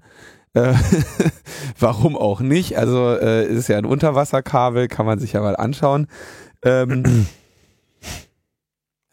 währenddessen sitzt dann der Generalbundesanwalt da und sagt, äh, NSA-Sperraffäre gibt's nicht. Und ähm, in den USA wurde dann äh, debattiert äh, die Aussage eines Obama-Beraters, der sagt, das NSA-Vorratsdatenprogramm hat keine Anschläge verhindert. Ähm, das allerdings mit der Einschränkung äh, sagte, ja, dann muss es wohl ein anderes Programm gewesen sein, auf das sich die NSA in ihren oder die, die äh, Geheimdienstbeauftragten der Regierung in ihren Aussagen ähm, beziehen, ja, statt einfach mal zu sagen, das ist übrigens hier gelogen.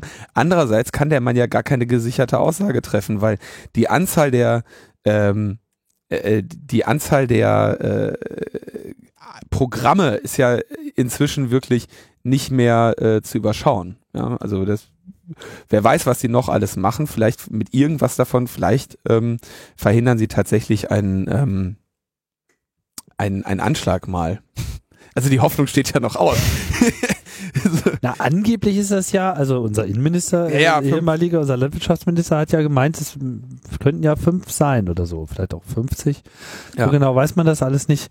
Ähm, An der Stelle äh, möchte ich einen Kongressvortrag äh, empfehlen, nämlich ähm, gehalten von einem Anwalt, der für die IFF arbeitet, Kurt äh, Opsahl. Obsal. Genau, Kurt. Kurt. Kurt, hast du den gesehen? Nein, aber äh, mich sehr äh, sehr gefreut und das war äh, der war natürlich in dem Track äh, Politik äh, Gesellschaft und ich habe äh, schon sein äh, Feedback gelesen, was äh, überragend war. Ja, genau. Also ähm, Vortrag 52, 55. Es gibt ja immer diese schöne Zahl. Das äh, solltet ihr euch äh, merken. Ja, das steht auch immer äh, schön in den Dateinamen drin und so weiter. Also wenn ihr euch nicht sicher seid, welcher Vortrag gemeint ist, der mit der ID 52 55, diese ID ist übrigens unique über alle Kongresse hinweg, ja, also kommt nicht nächstes Jahr wieder vor. Äh, Through a Prism Darkly, ja, also an Scanner Darkly äh, erinnern. Und er hat einfach mal so alles zusammengefasst, was man so bisher so weiß, äh, wobei das eben nicht nur dieses Jahr äh, zusammenfasst, sondern eben auch die Erkenntnisse der IFF zurück bis 2005, teilweise noch bis 2001, also auch so, wie die Programme kamen warum ich da jetzt gerade drauf komme, abgesehen davon, dass eine Zusammenfassung an dieser Stelle immer äh, sinnvoll ist, gerade dieses Ge Geeiere in der Öffentlichkeit mit gerade bei so Anhörungen des Parlaments, ja, wo dann äh, Vertreter der NSA oder andere äh, Vertreter der Regierung befragt werden, ob denn in diesem oder jenen äh, Programm das eine oder andere Böse getan worden sei, ja, wo das dann immer häufig immer abgewiegelt wird jetzt so, nein, das haben wir nicht getan, ja. Er führt auch sehr schön aus, wie es einerseits so ist, dass sie eben durch diese Vielzahl an Programmen und Codenamen, die sie haben, häufig so ist, so, so nein, wir haben die Geolocation in diesem Programm nicht erfasst, ja, weil dafür haben wir ein anderes Programm, ja, das hat einen anderen Namen und äh, davon wisst ihr noch gar nichts. Das ist so der der eine Trick, der gerne gemacht wird.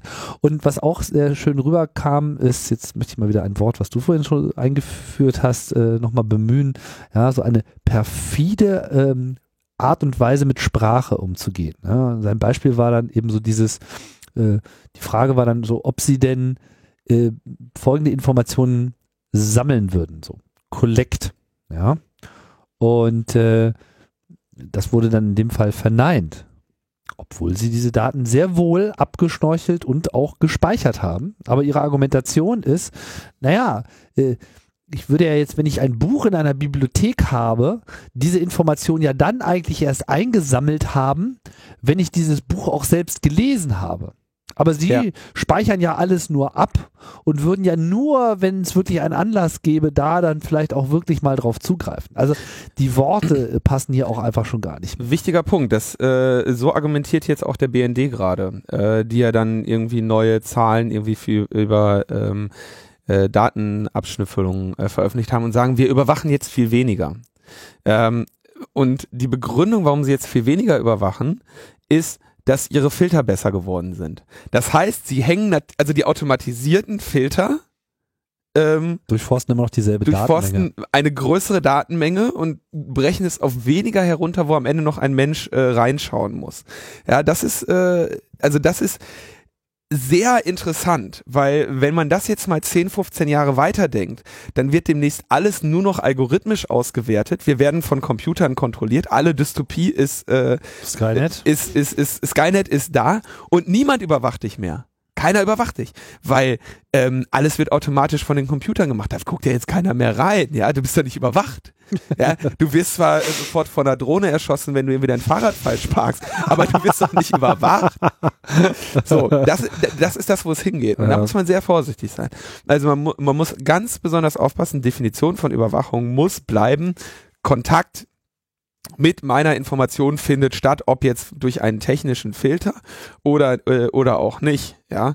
Aber zu sagen, erst das, wo äh, wo jemand, wo unser äh, Geheimdienstpersonal äh, äh, reingeklickt hat und weil sich nicht einen Checkmark gemacht hat, das haben wir jetzt überwacht, alles andere nicht.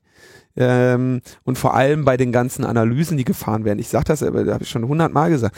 Wenn ich wenn ich eine Analyse mache, die, ich hatte gerade dieses Beispiel mit dem äh, Fahrrad falsch geparkt. Ja, das war dann, das wird ja in dem EU geförderten Programm Index werden ja genau solche Sachen gemacht. Massen von Menschen filmen äh, und abnormes Verhalten erkennen. Ja, das, das heißt zu sagen, okay, dieser Mensch läuft auffällig langsam, wir, ohne eine Gehbehinderung zu haben, der ist jetzt auffällig, den schauen wir uns jetzt an. Ja. Ähm, um anormales Verhalten auf erkennen zu können, brauche ich eine sehr große Datenbasis dafür, was normales Verhalten ist. Das heißt, ich muss alles überwachen, um dann zu erkennen, wo ist jetzt überhaupt Abweichung. Was ist etwas Besonderes? Und die Datenbasis, je größer die ist, umso besser. Das heißt, ich muss alles überwachen, um die wenigen äh, Abweichungen davon zu erkennen. Und dann zu sagen, naja, nur wenn es eine Abweichung ist, dann ist es ja auch wirklich Überwachung. Ja, wir überwachen überhaupt nicht, wir betreiben lediglich Normalitätserfassung. Genau. Ja.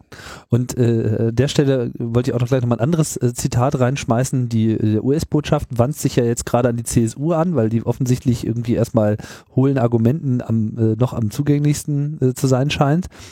Ja, der hat sich dann mit Seehofer äh, getroffen ja. und dann gab es dieses geile äh, Zitat, ich muss das mal zitieren aus dem Heise-Artikel, das ist wirklich unglaublich, ja. Details zu den Abhöreinrichtungen auf dem Dach der US-Botschaft in Berlin gab Amazon nicht preis. Er bestätigte aber, ja, wir haben Kommunikationsgeräte auf dem Dach unserer Botschaft. Jede andere Botschaft auf der Welt habe das aber auch. Und dann, wir sind eine Kommunikationsorganisation. Botschaft bedeutet Botschaft. also, ah, geiles Wort. Also, ja, dafür kann man schon echt mal 5 Mark flattern. Was ein Spruch. Ja. Botschaft. Ja, also ja. Es ist überhaupt, wir werden überhaupt nicht überwacht, ja, mhm. sondern äh, die kommunizieren einfach nur die ganze Zeit und mhm. äh, wir können sie ja nicht einfach die ganze Zeit dran hindern. Ne? Ja, Botschaft bedeutet Schön, naja. schön, schön. Ja, äh, ich weiß nicht, deine Zusammenfassung der Ereignisse. Ja, aber es, es, äh, es, kommt, es kommt ja noch, bin noch nicht fertig. Ja, ja, meine ich doch. Es kam dann nämlich der ähm, der äh, groß erwartete und groß angekündigte und groß 180 Mal verlegte äh, Talk von ähm, Jacob Applebaum, den er ja auch schon äh, groß angekündigt hatte, Monate im Voraus, äh, To Protect and Infect äh, Part 2. Es gab zwei Talks, es gab eine Aufsplitterung der Gruppen, die äh, zuerst zusammen einen Talk machen wollten. Über Hintergründe brauche ich mich da nicht zu äußern. Ähm, und da stellte er dann das äh, Tailored Access Operations Programm nochmal genauer vor. Und da ging es so um den ähm, Katalog, insbesondere der äh, oder spezifischer der Hardware, die die NSA so hat äh, oder die ihr zur Verfügung steht, um ähm, Telefone zu ähm, infizieren, ja, oder, um Computer zu infizieren. Da geht's dann um kleine Geräte, die irgendwie eingebaut werden, äh, manipulierte Monitorkabel, ähm, kleine Sachen, die man in deinen in deinen Dell-Computer einlöten kann und ähm, also eine ganze Menge an, an ja so Spionage-Hardware und Programmen. Und Logistik. Und Logistik klar, dass sie irgendwie Amazon-Pakete abfangen und dein neues, dein neuer Computer schon. Ja, stell mal vor, du kaufst ja jetzt so einen Dell-Laptop irgendwie bei Amazon. So. Dann bist du ja schon mal mit deinem Namen da mehr oder weniger gut äh, ortbar, dass die NSA diese Informationen hat, ist auch klar. Was der Talk klargestellt hat, ist, sie sind nicht nur irgendwie im Nachgang dann da dran, sondern sind mehr oder weniger auch in Echtzeit an den Sachen dran. Da gab es ja noch mehr Details, kommen wir wahrscheinlich gleich noch dazu ähm, so sehen sich dazu in der Lage und haben das wohl auch schon getan. In welchem Maße das getan wird, weiß ich nicht, habe ich jetzt nicht so raushören und lesen äh, können. Vielleicht habe ich nicht genug gelesen. Aber äh, es kann sehr wohl sein, dass dieses Gerät in dem Moment, wo es halt dann zugestellt wird, bereits schon einmal durch äh, die NSA-Spezialistenhände durchgegangen ist und dann teilweise im Plastik da äh, Hardware untergebracht wird. Also selbst wenn du es auseinanderbaust, das Mainboard anschaut, siehst du nichts, ja. Aber du hast quasi die Wanze einfach direkt im Guss und äh, andere Varianten, Ethernet-Ports, wo noch äh, so, so, so ein Funkteil drin steckt, also hinten da, wo man den Stecker äh, reinsteckt, dasselbe auch in Kabeln. Also eine unglaubliche Bandbreite an, wo man alles noch rangehen kann und äh, Strategien, wie man eben auch wireless dann diese Geräte äh, abhören kann. Ähm, Shocking.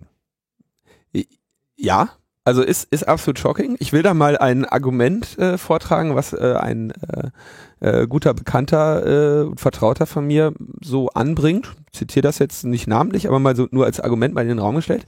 Der ähm, sagt, okay, ähm, so ein bisschen, bisschen Überwachung muss der Staat machen. Prämisse, die er jetzt mal so voraussetzt. Die, und man kann sich jetzt quasi überlegen, soll der Staat eine Massenüberwachung machen, um alle zu erfassen? Haben wir genug jetzt gerade bei der NSA, ja? Offensichtlich überwachen sie jede Kommunikation, die wir irgendwie tätigen. Oder möchte man ihnen die Möglichkeit schaffen, gezielt vorzugehen. gezielt. Also mit anderen Worten, der Staat kann alle überwachen, aber soll er auch alle gleichzeitig überwachen können? Und da wäre jetzt die Frage, eigentlich diese gesamten Gerätschaften, die in Jacobs Talk dann jetzt als neue äh, Enthüllungen äh, da, äh, ähm, dargestellt wurden oder, oder vorgestellt wurden, Entschuldigung, dargestellt ist der falsche Begriff, vorgestellt wurden, sind alles ähm, gezielte und hochaufwendige ähm, Ja, nicht alles. Also, wo man das auf, äh, ich verstehe dein Argument und das ist, ist ja nicht sicherlich meins, Entschuldigung. Ja, oder wessen Argument das auch immer ist, das kann ich äh, nachvollziehen, das ist auch sicherlich äh, ein Stück weit richtig. Allerdings, viele dieser Maßnahmen sind teilweise auch nur erst dann wirklich möglich, ähm, indem vorher äh, Large-Scale Unsicherheiten überhaupt erst eingebracht wurden.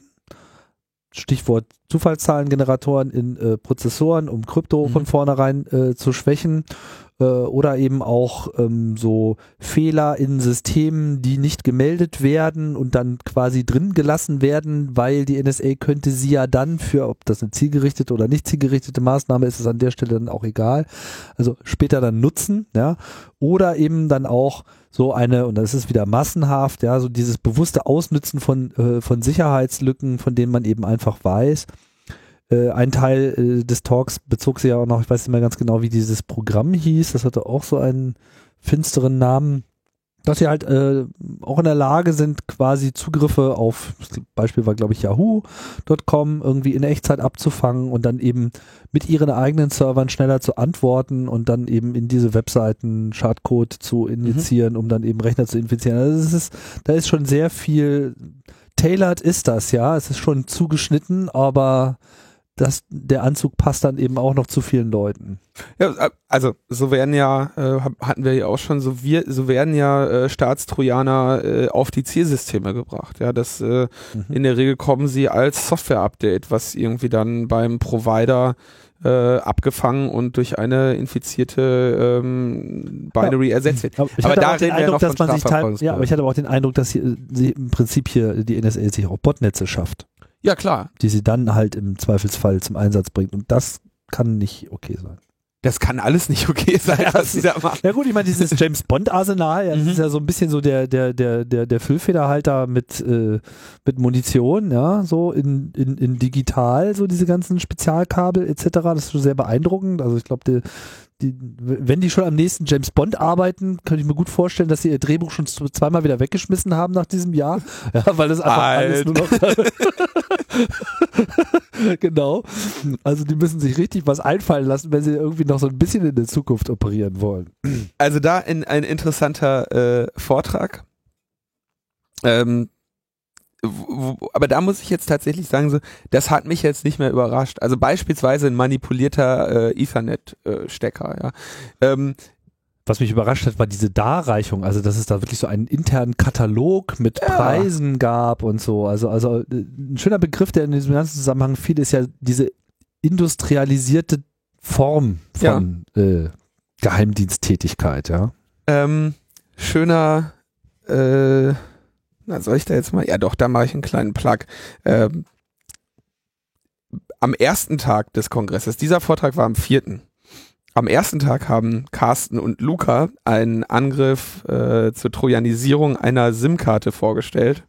Carsten und Luca, mein, äh, so die, mit denen ich zusammenarbeite, ähm, haben einen Angriff auf eine SIM-Karte vorgestellt, der ähm, sich dann nachher tatsächlich auch so in diesen NSA-Folien wiederfand. Das heißt ja mal nebenbei bewiesen äh, oder gezeigt, dass wir äh, den, den, oder dass bei uns eben dieser solche Forschung äh, gefunden wird, gemacht wird, veröffentlicht wird und an der an der Behebung mitgewirkt wird.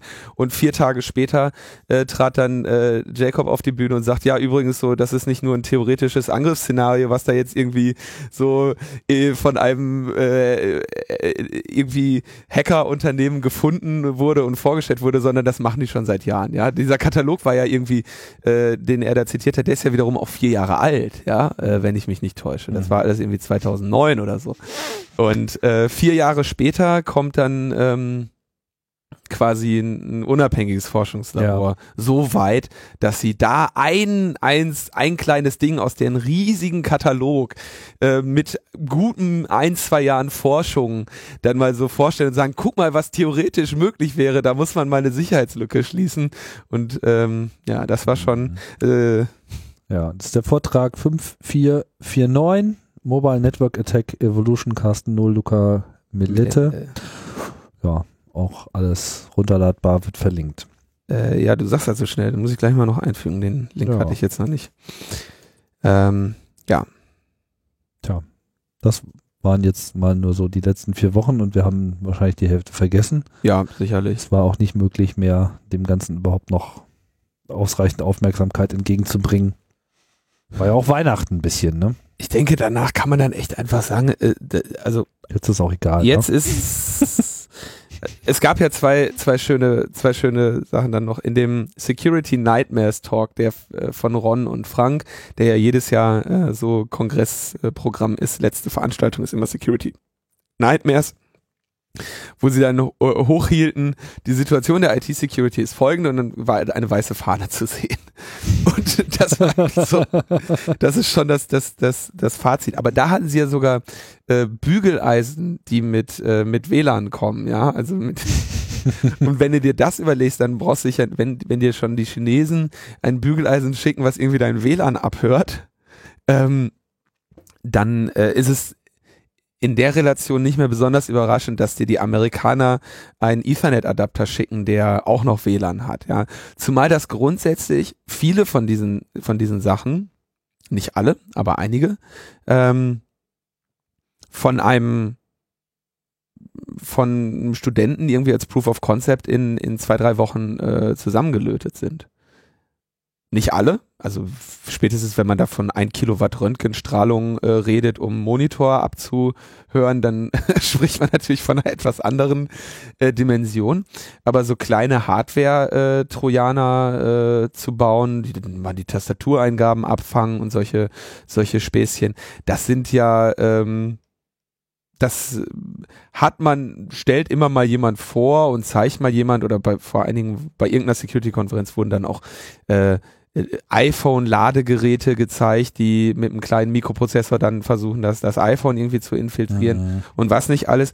Ähm, was man immer bei sowas dachte, ist so, ja, okay, aber dafür brauche ich ja Hardwarezugriff. Und wenn ich Hardwarezugriff habe, dann kann ich am Ende sowieso die Büchs auseinandernehmen. Da steht mir nicht mehr viel im Wege. Ähm, je nachdem, wie viel Aufwand ich äh, dann noch bereit bin zu betreiben. Und da, da denke ich, ist auch das Entscheidende ist hier, dass, dass sie nicht nur diese, diese Hardware haben, was ich nicht besonders überraschend finde, sondern wie du schon sagtest, die Infrastruktur, um dir die auch unterzujubeln. Ja.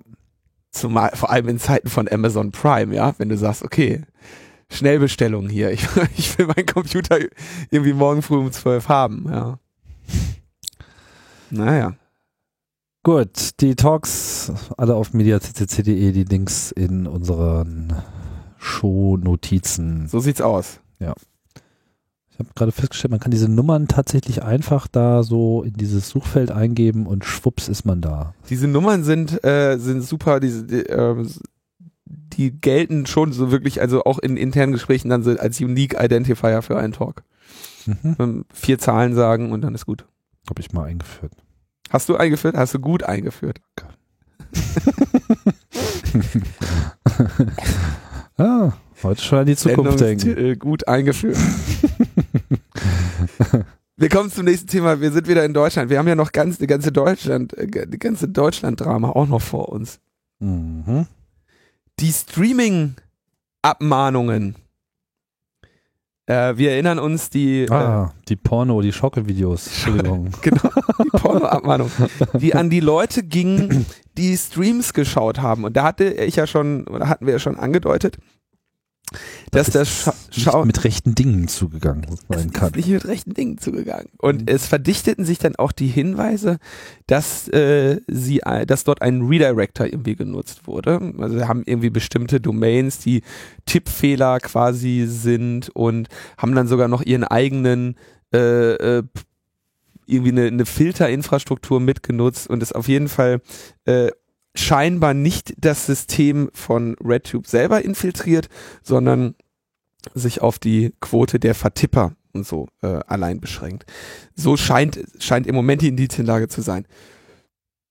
Mhm. Jetzt hat der Anbieter RedTube erstmal ähm, eine einstweilige Verfügung erwirkt gegen äh, diese äh, The Archive AG und ihr untersagt, Abmahnschreiben an die Nutzer der Internetplattform zu senden, in denen eine Urheberrechtsverletzung behauptet wird. Das heißt, die dürfen jetzt gar nicht mehr abmahnen per einstweiliger Verfügung. Mhm.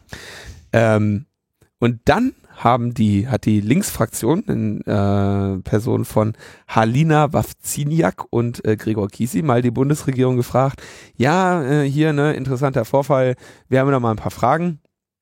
Äh, unter anderem, hält denn die Bundesregierung ähm, Streaming, also den Konsum eines Stream-Angebotes für den Verstoß gegen das Urheberrecht? Und da kam dann eine äh, vorsichtige, aber immerhin eine eindeutige Antwort aus dem äh, Justizministerium, wo gesagt wurde, naja, nach dem aktuellen R äh, Stand des Rechtes ähm, halten wir den Konsum von Streams erstmal für unbedenklich. Mit dem vorsichtigen Verweis darauf, dass äh, da noch das, äh, sag ich mal, höchstrichterliche, äh, höchstrichterliche Entscheidungen ausstehen, ob denn dieses kurzzeitige Kopieren in den Arbeitsspeicher beziehungsweise Zwischenspeicher auf dem Rechner äh, eine tatsächliche Kopie im Sinne des Urheberrechts darstellt wo man ja jetzt durchaus argumentieren kann, dass nein, denn diese Kopie ist ja nicht eine dauerhafte.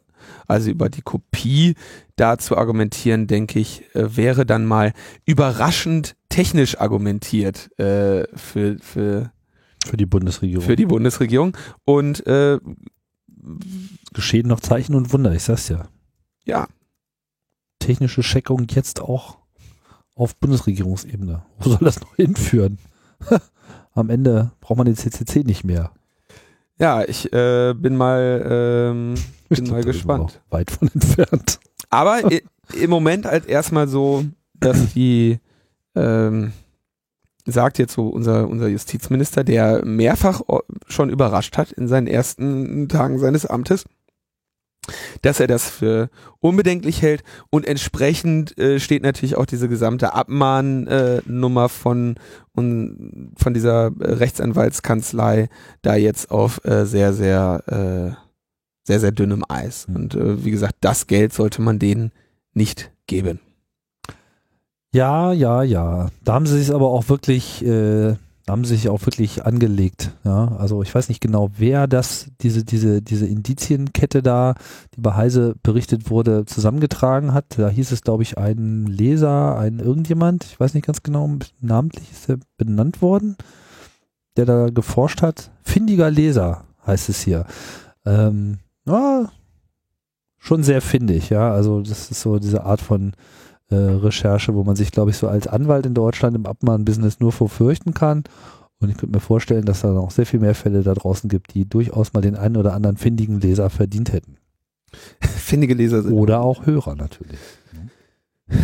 Ja, also diese ganze Abmahnsache, das ist, ähm, Ein fortgesetztes Trauerspiel. es ist wirklich ein fortgesetztes Trauerspiel. Und ähm, die an, die die Anzahl an Kanzleien, die das machen, ist ja auch wirklich äh, sehr gering. Ne? Das ist, äh, gibt da glaube ich nur zwei, drei, deren Namen dann immer wieder fallen und die einfach diesen Prozess ja in jeder Form wirklich industrialisiert haben. Ne?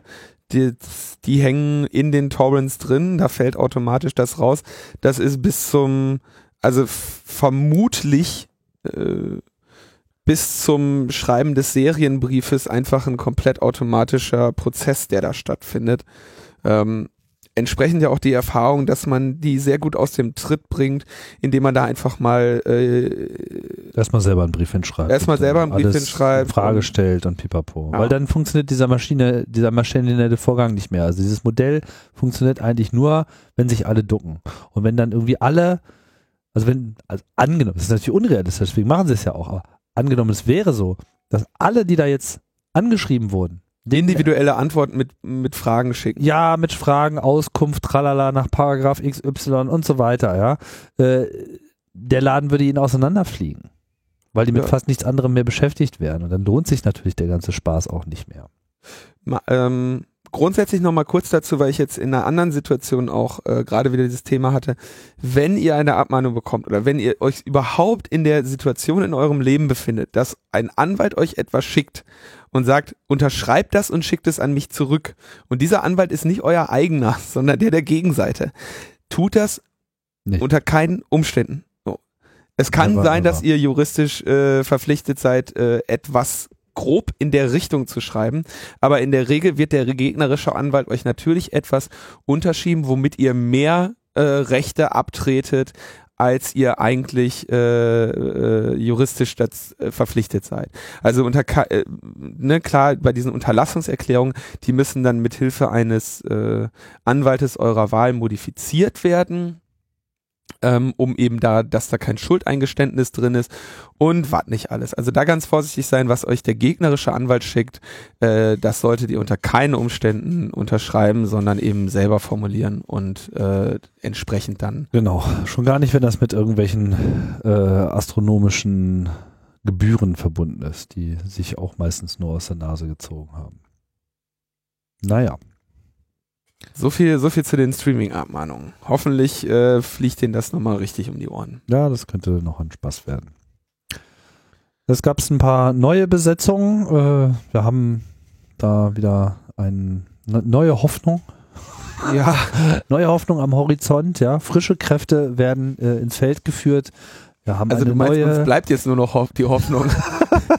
Man muss das ja auch mal positiv sehen, ja. Ich meine, die Bundesregierung hat sich immerhin dazu durchgerungen, eine neue Datenschutzbeauftragte zu ernennen. Da äh, kann man sich doch gar nicht vorstellen, äh, dass sie nicht äh, alles nur Erdenkliche dafür getan haben, die größtmögliche Expertin an Land zu ziehen. Das, also ich glaube, die gute Nachricht hier ist, ähm, das Amt wurde nicht abgeschafft.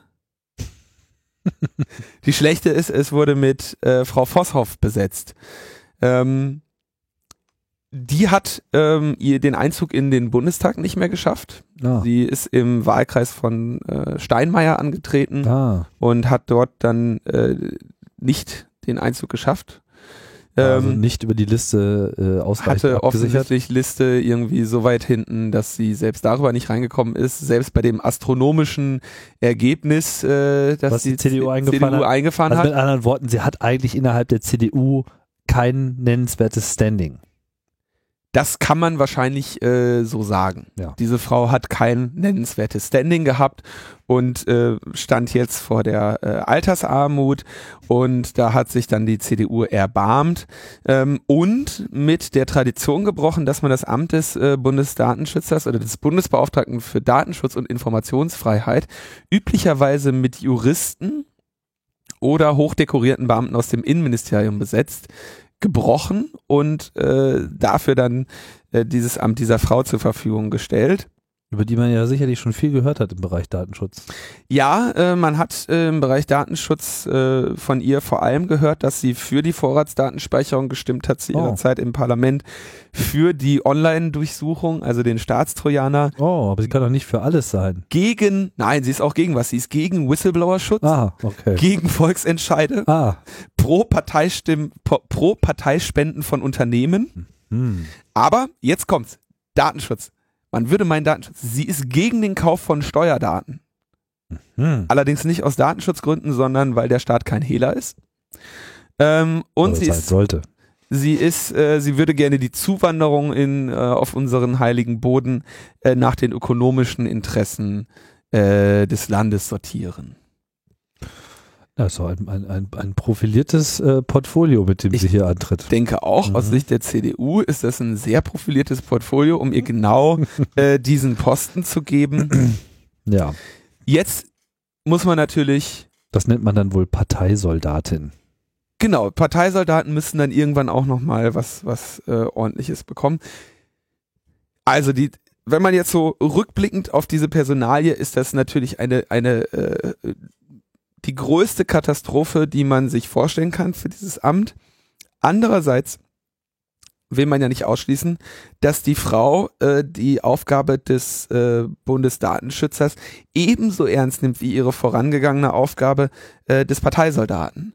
Das heißt, äh, beziehungsweise der Pa- Parteisoldatin. Das heißt, ähm, man will ja jetzt die Frau nicht vorverurteilen. Es wäre jetzt wenig überraschend, wenn sie bei ihren bisherigen Entscheidungen und Einstellungen äh, bleiben würde. Es wäre aber natürlich eine umso tollere äh, Überraschung, wenn sie jetzt irgendwie in dieser äh, plötzlichen Machtposition, mit der man sie da äh, ausgestattet hat, ähm, Entscheidungen äh, treffen würde, die der Aufgabe des Amtes äh, entsprechen. Ich weiß aber jetzt schon, dass wenn Peter Schaar sich diese Sendung anhört, dass er in diesem Moment etwas schmunzeln muss. Peter Schaar äh, hat sich äh, ganz spezifisch, ähm, ich habe ja seinen Vortrag beim äh, 30C3 äh, gesehen, habe ich auch ein schönes Foto von ihm gemacht, ähm, hat äh, darum um Verständnis gebeten, dass er sich zu seiner Nachfolgerin nicht äußern möchte. das war äh, das war natürlich mehr als tausend Worte und war sehr sehr schön. Mhm. Ähm, aber ähm, sagen wir mal so, also die Frau kann es jetzt der, der Welt zeigen. Ich will nur nicht, also was soll ich jetzt, ne- ich meine, die Benennung dieser Person spricht für sich. Der Hintergedanke, den, den offensichtlich, der dahinter stand, spricht auch für sich. Dass 101 ähm, wahlberechtigte Bundestagsabgeordnete aus der Koalition ihr nicht die Stimme gegeben haben, spricht auch für sich. Also es war, ähm, Mhm. Sie wurde ja quasi äh, von der CDU vorgeschlagen oder von der CDU, CSU vorgeschlagen. Die SPD hat dann gesagt, na gut, das dulden wir, finden wir nicht toll, aber da, da brechen wir jetzt auch keinen Streit vom Zaun. Und ähm, bei, dem, bei, dem Abstimm bei der Abstimmung ähm, fehlten ihr dann 101 Stimmen. Also fehl, also hätte sie, also fehl, fehlten aus der Koalition, aber sie hat natürlich genug Stimmen bekommen. Genau, sie wurde gewählt, aber, Ja. ja. aber die große Koalition ist eine große Koalition. Da können auch mal 100 nicht mitstimmen. Naja, ich meine, gut, Frau Merkel hat ja auch nicht alle äh, Stimmen bekommen zur Kanzlerinwahl. Also, ne? Aber Schwund so, ist immer. so sieht's aus. Ja. Ja. Also Datenschützer, äh, Datenschutz ähm, wird jetzt spannend. Wird jetzt wirklich spannend. Ähm, der Vortrag von Peter Schaar ist, denke ich, da auch äh, äh, zu empfehlen, haben wir auch äh, nochmal verlinkt. Genau, 5623. Acht Jahre lang war der äh, äh, deutscher, bundesdeutscher Datenschützer und ähm, hat da so ein bisschen einfach mal über diese Aufgabe referiert und über äh, die Herausforderungen und über das, was er äh, eben äh, als geboten sieht. Äh, wir erinnern uns, er hat ja dann für seine Arbeit als Datenschützer eine sehr ähm, ein, ein schlechtes Arbeitszeugnis äh, bekommen vom Friedrich, äh, der, der meine ich sagte, dass er ja als Datenschützer dann doch schon sehr einseitig gewesen wäre. Ich meine, Entschuldigung, der Mann ist Datenschützer, ja, was soll der machen? Der, die Aufgabe ist Datenschutz. Ähm, also schon sehr, ähm, sehr interessant. Ist da sicherlich mit einiger, äh, mit einiger Frustration gegangen und mit einiger Ernüchterung. Vortrag auf jeden Fall ganz interessant und wir werden jetzt mal schauen, ob dann die gute Frau äh, Vosshoff in der Lage sein wird, äh, uns da nochmal zu überraschen. Andrea Astrid Vosshoff. Ja. Go. Go, Astrid, go. Andrea, Astrid, Astrid, Andrea? Andrea Astrid. Andrea, Astrid, okay, alles klar. Kommen wir mal zu der, wir haben ja jetzt schon von der, von unserem neuen Justizminister gesprochen. Wir haben auch schon äh, von unserer neuen Bundesdatenschützerin gesprochen. Wir haben aber noch gar nicht davon gesprochen, dass ja ähm, die Große Koalition jetzt ihre Minister hat. Ja, na doch, wir haben einen schon erwähnt. Genau, ja, aber es gibt ja noch mehr. Ja. Ähm, warte mal, vielleicht, bevor ich jetzt hier meine Liste anschaue, gucke ich mal ganz Zwei haben wir schon erwähnt. Den Landwirtschaftsminister haben wir schon erwähnt und den Justizminister. Jetzt muss ich mal ganz schnell schauen. Äh, Ich weiß nicht, wer der Landwirtschaftsminister ist. Doch, das weißt du. Hab ich dich auf dem linken Bein erwischt. Ich weiß das mit, äh, ja, Hans-Peter Friedrich. Ja, Ja. unser Landwirtschaftsminister. Der sich immer wieder klug zu bestimmten Dingen äußert. Was, äh, ich weiß nicht gar nicht, ob wir es nebenbei erwähnt haben, also die neue Datenschützerin, also die Position des bundesdeutschen Datenschützers, obersten, ich weiß gar nicht, wie heißt das Ding offiziell? Bundesbeauftragter für Bundesbeauftragter Daten. für Datenschutz und Informationsfreiheit. Bundesbeauftragte. So, untersteht faktisch dem Innenministerium. Genau. Daran hat sich nichts geändert und das ist auch bedauerlich, aber es war jetzt auch nicht damit zu rechnen. Aber äh, in der Zukunft, denke ich mal, wäre es schon sinnvoll, politisch darauf hinzuarbeiten, dass äh, hier diese Unabhängigkeit, die da äh, eigentlich erwartet äh, wird, dass die auch mal de facto hergestellt wird. So ist es. So, und jetzt Ja, vielleicht, also die Minister. ich hoffe, ich habe sie alle. Ähm, Frau von der Leyen, Ja, unsere Spezialfreundin im Bereich Netzpolitik. Spezialfreundin der Netzpolitik, ist jetzt Verteidigungsministerin. Ja, die verteidigt unsere Freiheit jetzt am Hindukusch. Die verteilt so und ich da sage ich gar sage ich wenig zu. Ähm, aber ich denke, dass sie aus sehr gut qualifiziert ist, denn wir erinnern uns alle an ihr äh, Interview im Hamburger Abendblatt, wo sie uns alle davor warnte, dass Kinderseelen zerfetzt werden. Das heißt, eine, eine, so eine, eine Sprache, eine, eine bildhafte Sprache, die wir als Nation dann auch brauchen von unserer Verteidigungsministerin, um in den nächsten Krieg zu ziehen und irgendwo ein Land in Schutt und Asche zu legen, weil da Kinderseelen zerfetzt werden oder die Brutstätte und Hort des Terrorismus sind. ja. Dafür wird sie äh, eine gute Besetzung sein. Find, kann ich, dazu kann ich äh, Angela Merkel nur gratul- gratulieren. ja, Wenn uns jemand in den nächsten Krieg führen kann, dann auf jeden Fall Ursula von der Leyen. Das wird toll. Da können wir auf, auf wunderschöne Sprache setzen. Ähm, da werden wir noch einige rhetorische Her äh, Herausforderungen für den Maha haben, um sie dann beim 31, 32, 33, 34 C3 vorzutragen. Ja, naja, vielleicht kann sich ja mal äh, um diese zerfetzten Soldatenseelen äh, erstmal kümmern. Da haben, glaube ich, sicherlich den entsprechenden Schaden da an vielen Stellen schon äh, genommen und von daher ist er vielleicht dann auch erstmal an der richtigen Stelle. Naja. Aber jetzt haben wir ja ein ganz tolles äh, Ding. Also die CDU, muss man auch sagen, also äh, sie folgt, also sie ist, sagen wir mal, sehr ähm, konservativ, ja, also verankert in der Vergangenheit. äh, und hält auch äh, ihre alten Heroen immer hoch, ja. Also Helmut Kohl und sein beliebter Aus, äh, Ausdruck zu den Datenautobahnen, ja, Ja, Daten, die Datenautobahn wird Wirklichkeit. ja, Nämlich, äh, sie wird, es gibt, sie wird angegliedert dem Ministerium für Verkehr und digitale Infrastruktur. Einen Tag lang gefeiert als neuer Internetminister. was er dann vehement abgestritten hat. Nicht er selber, oder? Also ähm, Weiß ich gar nicht. äh, vehement abgestritten äh, hat es dann am Ende Sigmar Gabriel. Aber doch kurz zurück. Alexander Dobrindt. Alexander Dobrindt äh, ist der Minister für Verkehr und digitale Infrastruktur. Also Autobahn, Maut und Datenautobahn. Das äh, wird Alexander Dobrindt machen. Äh, in der FAZ äh, kommentiert mit den Worten bislang nicht als Internetkenner aufgefallen. Ich denke, das ist äh, tatsächlich so. Und am bekanntesten für seine Aussage, diejenigen, die gestern gegen Kernenergie, heute gegen Stuttgart 21 demonstrieren, agitieren, die müssen sich dann auch nicht wundern, wenn sie übermorgen irgendwann ein Minarett im Garten stehen haben.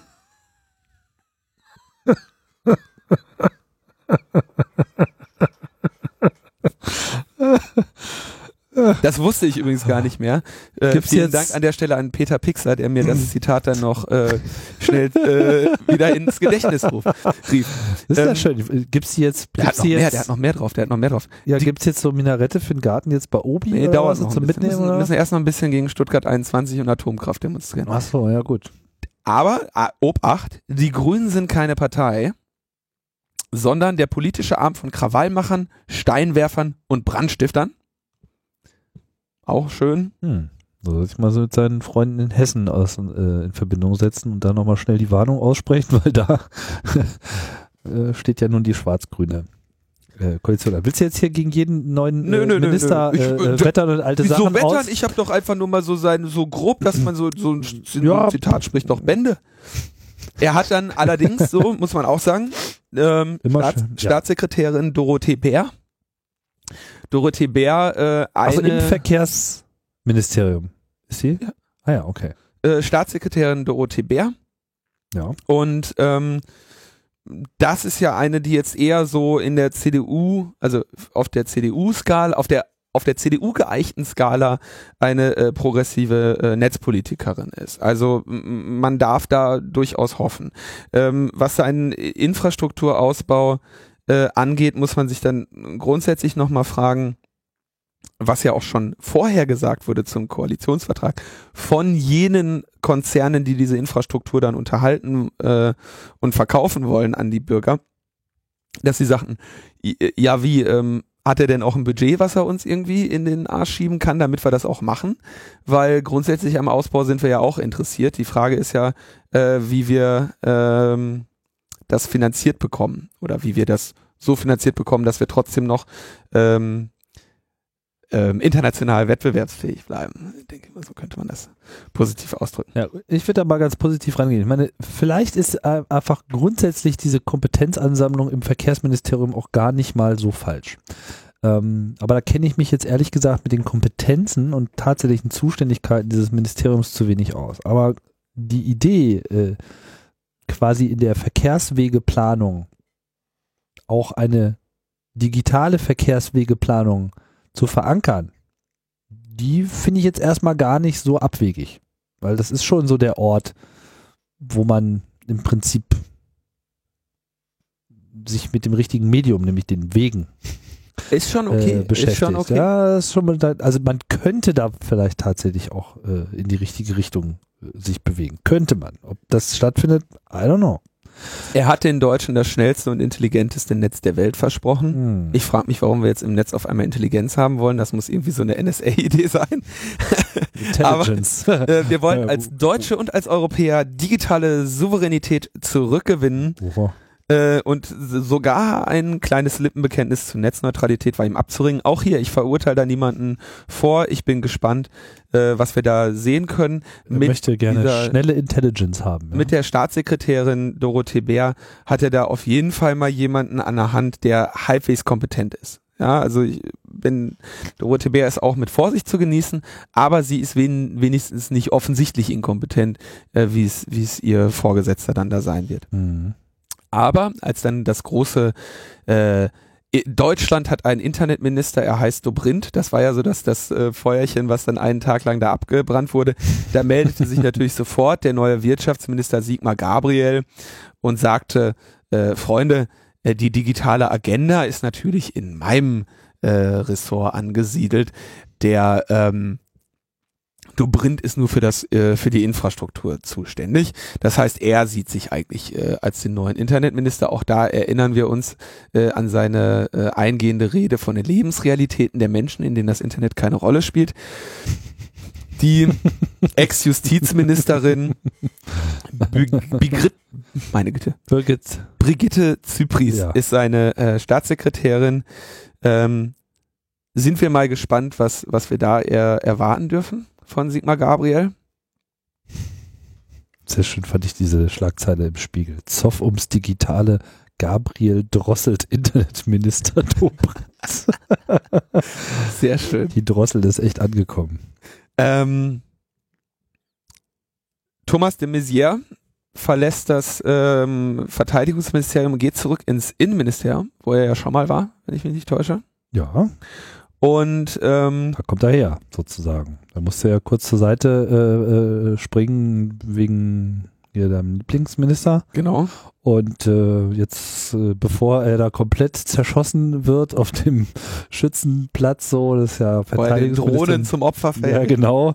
Äh, den Eurohawks und wie sie alle heißen, da wird er dann schnell mal wieder an so einen Punkt gebracht, wo er meiner Meinung nach auch noch der erträglichste ist. Also, äh, ja, ist immer noch alles grundsätzlich problematisch, aber de Maizière ist zumindest jemand, der den Eindruck macht, dass es A, ihm schon auch irgendwie ums Land geht, ja, und der irgendwie in der Lage ist, ganze Sätze zu sprechen. Ich erinnere mich, dass ähm, vor einiger Zeit dann auch im CCC-Jahresrückblick der Frank sich einmal vorsichtig zu ihm geäußert hat und gesagt hat, dass der Mann zumindest irgendwie nicht blöd ist und Sachen versteht. Das hatte man ja bei einigen vorhergehenden Innenministern nicht immer den Eindruck.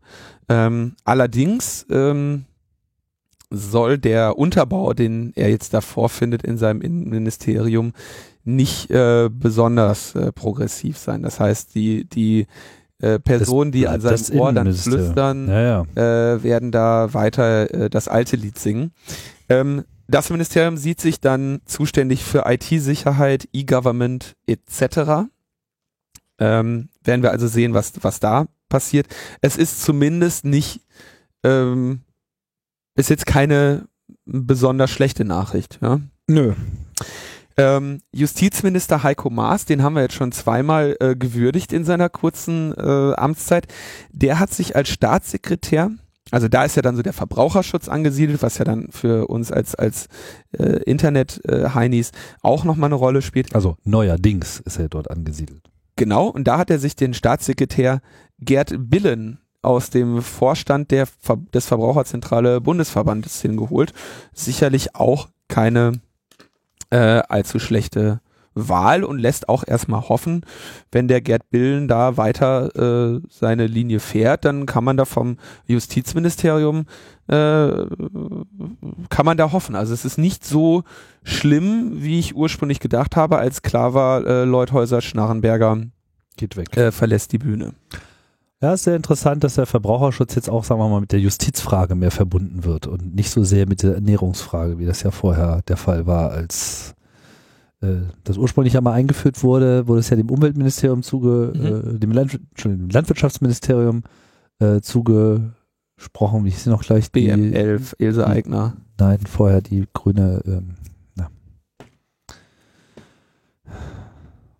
die unvergessliche grüne die unvergessliche Grüne.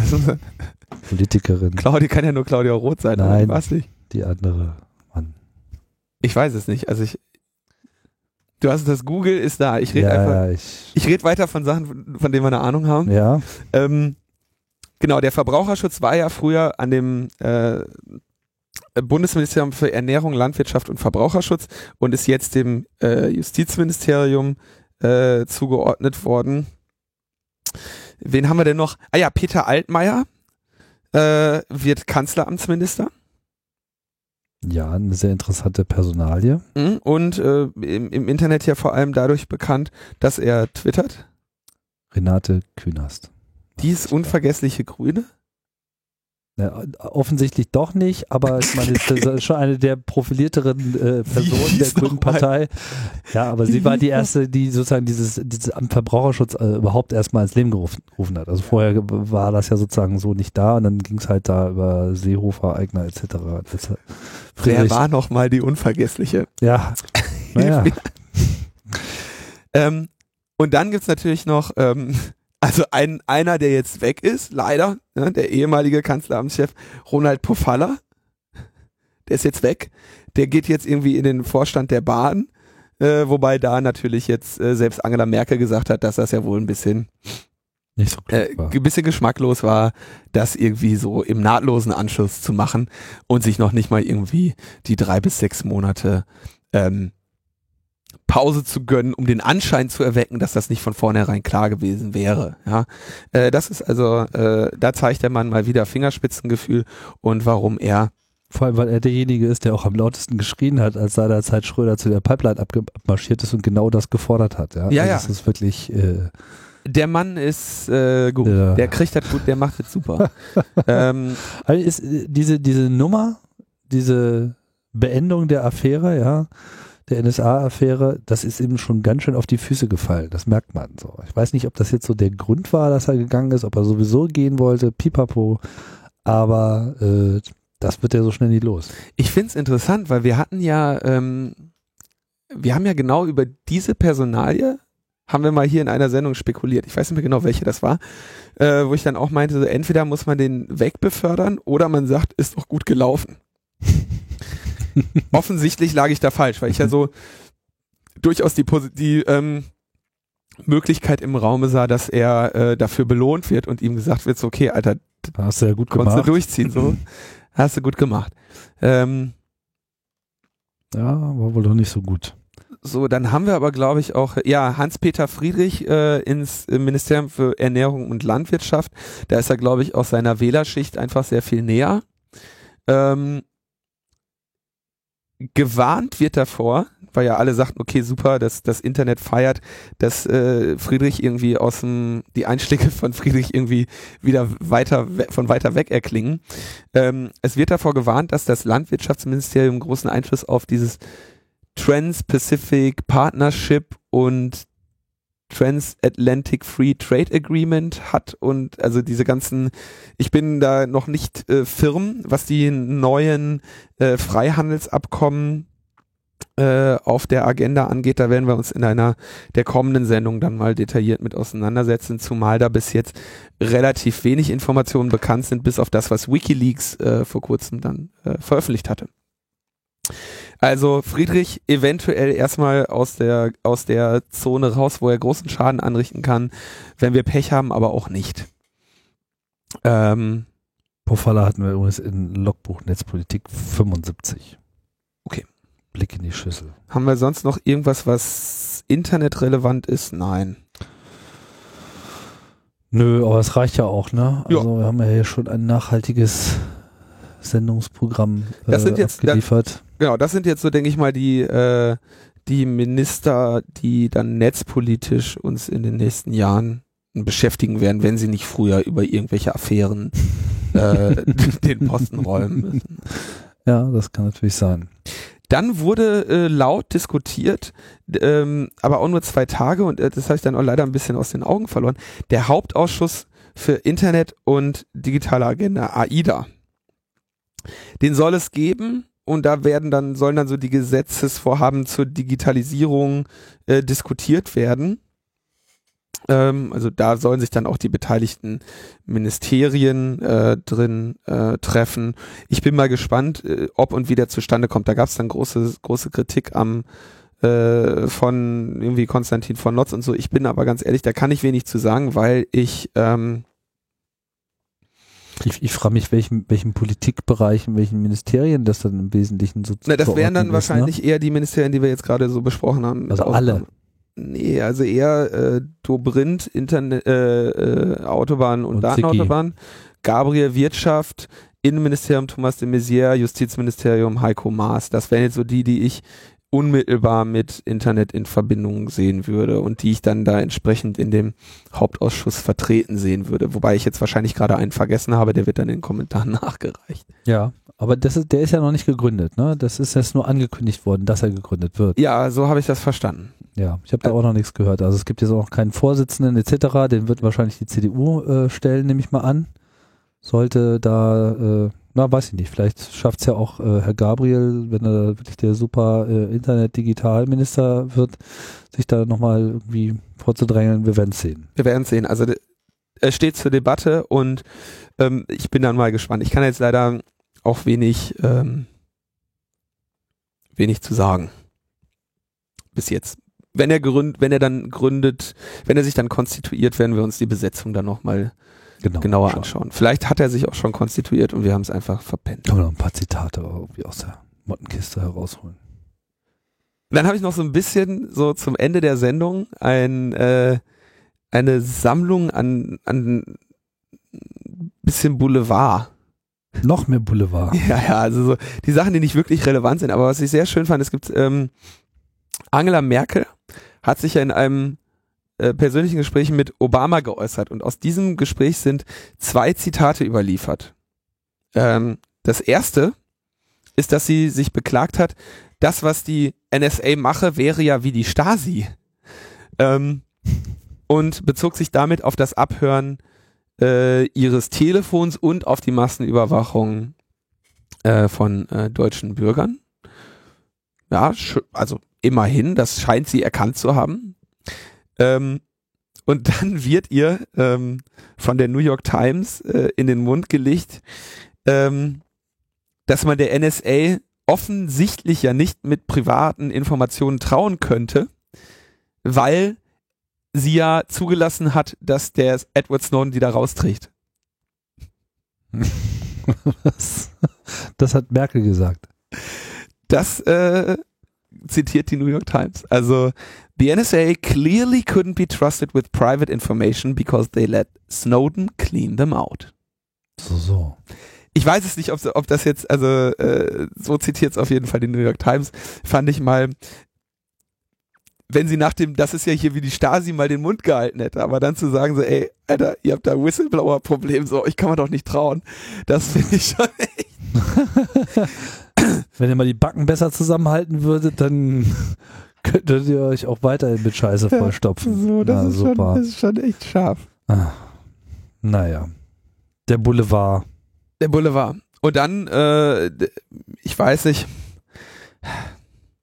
ich wollte eigentlich noch äh, kurz was dazu sagen, weil das ja auch in der Sondersendung vom äh, 30C3 dann nochmal kurz angesprochen wurde, dass ich mir den äh, Assange Talk äh, angeschaut habe ähm, beim 30C3. Mhm. Der großspurig angekündigte Assange Talk. Von vielen ja äh, kritisiert dafür, äh, dass man ja schließlich andere Helden einladen könnte, zum Beispiel Jacob Applebaum. ähm, das waren dann die Personen, die äh, sich in ihrer Aufregung noch nicht einmal die Zeit genommen haben, in den Fahrplan zu schauen, denn dieser Vortrag war zusammen mit Jacob Applebaum eingereicht worden, wurde zusammen mit Jacob Applebaum gehalten und hatte als äh, Sondergast, die nicht angekündigt war, auch noch äh, Sarah Harrison mit dabei, die WikiLeaks-Anwältin, die ihren maßgeblichen Beitrag dazu geleistet hat, dass Edward Snowden sich jetzt in Russland aufhält und noch an, einen Kopf, der mit seinem Rumpf verbunden ist, hat. Anwältin ist sie auch? Ist sie nicht primär als Journalistin? Nee, das ist jemand anders. Ach so. Ähm, ich was verwechselt oder ich habe das jetzt krass verwechselt. Aber sie war auf jeden Fall die Begleiterin von äh, Edward Snowden ähm, und ist da bis jetzt sehr wenig mit. In Journalistin ist sie. Okay, dann habe ich das. Legal Researcher heißt es hier. Also. Ah, okay. Also, also ich weiß, dass sie sein juristischer Beistand war, aber ich ja, ja. Sie ist auf, okay, sie ist keine offizielle Anwältin. Vermutlich nicht, aber das ist auf jeden Fall ihr Spezialgebiet. Okay. Ähm, sie war dann auch noch mit auf der Bühne hat sich nochmal ein bisschen Applaus eingefangen. Ja, sie hat vor allem erstmal ein Statement verlesen, ähm, in dem sie ihre eigene Situation da auch mal thematisiert hat und äh, Kritik an, an der äh, Politik der USA äh, geübt hat. Denke ich, war sehr, äh, sehr hörenswert, wenn auch nichts Neues dabei. Äh, ihren Applaus hat sie sich da, denke ich, äh, redlich verdient. Nicht nur in den USA, vor allem an ihrem Heimatland, also in UK und das angekündigt, dass sie da halt jetzt auch nicht hinfährt wirklich bemerkenswert. Also Jacob Applebaum hängt in Berlin fest, wird nicht in die USA reisen, weil er einfach nicht mehr das Vertrauen hat, dort wie ein äh, ja, Bürger erster Klasse behandelt zu werden, sagen wir es mal so. Und äh, ihr geht es offensichtlich mit Britannien ähnlich. Das äh, gibt es noch mehrere, die gerade in Berlin rumgehen. Ja, also es ist wirklich eine interessante Ansammlung. Dass sie sich ausgerechnet hier sicher fühlen, ist aber, glaube ich, auch arbiträr. Ich glaube, die fühlen sich einfach nur hier wohl. ähm, ja, gut, das äh, mag auch eine Rolle spielen, so, aber es gibt schlechtere Orte, wo man sein kann. Ja. Definitiv. Und dann äh, war ja groß angekündigt worden, dass äh, man irgendwie nicht, äh, dass CCC da einem Vergewaltiger eine Bühne bietet und das werde man nicht zulassen. Ähm, das haben sich dann auch offensichtlich Personen dazu entschieden, das nicht zuzulassen und die Methode, äh, die sie dazu gewählt haben, war nicht etwa äh, irgendwie, sag ich mal, einen äh, Protest in diesen Vortragsraum zu tragen, wie ich es äh, redlich und interessant gefunden hätte. Ja äh, sondern man hat sich dazu entschlossen, den gesamten Raum äh, vom Internet zu trennen, indem man irgendwie mehrmals ungünstig übers Kabel äh, stolperte, wodurch dann eben die Verbindung zu Julian Assange äh, äh, getrennt wurde. Und ähm, habe da jetzt irgendwie so mal drüber nachgedacht. Ich hätte es natürlich persönlich schöner gefunden, wenn man da eine Form des Protestes gewählt hätte, die ähm, auch eine Aussage transportiert und nicht einfach nur ähm, das Internet abschaltet. Und ich muss sagen, dass ich nicht ganz verstehe oder was, was mich wirklich beschäftigt ist, wie ein Mensch auf ein, ähm, also dass es offensichtlich Menschen gibt, die den CCC-Kongress besuchen und das für eine akzeptable Handlung halten, dreieinhalbtausend Leute vom Internet zu trennen, um damit jemand anderes am Sprechen zu hindern. Das hat mich ehrlich gesagt doch überrascht. Das äh, habe ich nicht für, also habe ich nicht für denkbar gehalten, dass äh, jemand das tun würde. Ich bin mit der Aktion auch überhaupt nicht glücklich gewesen. Es ist, sagen wir mal, äh, letztlich nur ein kleiner äh, eine, eine, eine kleine äh, Aktion letztlich geblieben im Vergleich zu dem, was insgesamt auf dieser ganzen Veranstaltung äh, von vielen geleistet wurde. Es hat sich ja auch niemand wurde. von diesen Vögeln irgendwie den Spaß verderben lassen. Also ja, aber es ist halt auch, ich meine, man kann äh, Assange, man kann zu ihm stehen, wie man will, ja. Aber in dem Moment, wo man ihn da äh, ins Programm gerufen hat und ihm die Gelegenheit gibt, da irgendwie ein Statement abzugeben, dann soll man sich irgendwie mit seinen Statements auseinandersetzen. So und das gab ja zumindest noch ein paar, mit denen man sich dann auch sehr wohl auseinandersetzen kann. Und auch da sehe ich äh, einige Ansätze äh, zur Kritik, ja, zur berechtigten Kritik. Wunderbar. Aber Leute äh, einfach nicht äh, reden zu lassen, ist an der Stelle halt einfach feige und doof. Ja, also da hätte ich, da bin ich enttäuscht, Jungs, da hätte ich äh, und Mädels, da hätte ich mehr erwartet. Da äh, wurden ja auch großspurig äh, äh, wilde Aktionen angekündigt. Aber ähm, naja. Gut. Was jetzt die Motivation Lager. im Einzelnen war, wissen wir nicht. Ja, also weder aus welchem Lager und aus welchem Grunde das kommt. Äh, Assange ist nicht nur aus einem, äh, nicht, nicht nur über ein einziges Thema äh, äh in der Kritik. So, ja, also die Vergewaltigungsvorwürfe stehen da für mich noch auch relativ weit außen. Das ist halt einfach eher auch eine, eine, eine Frage, äh, wie man sich da, äh, wie man die Szene überhaupt anspricht. Wir waren ja schon mit seinem Vortrag auf der Hell nicht sonderlich glücklich. Und äh, die These, man solle jetzt, ich meine, in, der, in, den Medien ist es dann so berichtet worden, als er habe die Leute aufgerufen, äh, die CIA einzutreten. Das hat er gesagt. Ich weiß nicht, hat er das wirklich wörtlich ja. genauso gesagt? Ja äh, okay, war ich mir jetzt nicht mehr so ganz sicher, ich habe es nur ähm, überflogen, den äh, Vortrag, oder zumindest nicht ausreichend gut zugehört, ähm, weil es ja auch nicht durchgängig verständlich war. ja, das, ähm, ja, auf einem Kongress, wo äh, am Ende äh, alle nochmal aufgefordert werden, sich äh, von solchen Organisationen möglichst weit fernzuhalten, äh, passte das auch nicht. Er hat halt gesagt, rein, ne? ja, äh, früher haben wir gesagt, geht da nicht rein. Äh, jetzt sage ich, geht rein, infiltriert diese Organisation und tragt die Sachen raus. Das ist eine äh, ne, ne, äh, ne These, die äh, man schon so aufstellen kann, wenn man sagt, okay. Wenn ihr eh schon drin seid, das ist was anderes als geht rein. Ne? Der Marsch durch die Institutionen. Naja. ähm, ja, also das, das nur, das kann man ja auch am, am Rande so nennen. Ich fand, ich fand es wirklich erstaunlich, dass, dass Menschen sich ernsthaft zum Abschalten des Netzes als, als Protestform äh, da äh, entscheiden. Gut, jetzt machen wir aber hier mal den Deckel drauf. Äh, weiß nicht, wollte ich nicht vielleicht noch was sagen? Weiß ich nicht, aber weitere Herausforderungen warten auf äh, dich und auf mich. Okay. Und jetzt haben wir ja unsere zwei Stunden zum Auftakt auch voll gemacht. Super, haben wir schön langen Einstiegspodcast können wir erstmal wieder einen Monat, einen Monat Pause machen. Nein, nein, nein, nein, nein. Nee, das war nie wieder. Ich bin heute Morgen irgendwie um 7 Uhr aufgestanden, um den ganzen Kram zusammenzutragen und wahrscheinlich hagelt's jetzt Kommentare, weil ich irgendwie so das Event äh, de, der, der vier Wochen oder des Jahres irgendwie übersehen habe. Nee, nee, wir machen ja jetzt wieder schön regelmäßig. Ja, und ich glaube, dieser Kongress wird noch äh, lange nachwirken auf alle Beteiligten und auch auf die Unbeteiligten. So, wir sagen Tschüss. Ciao, ciao. Bis bald.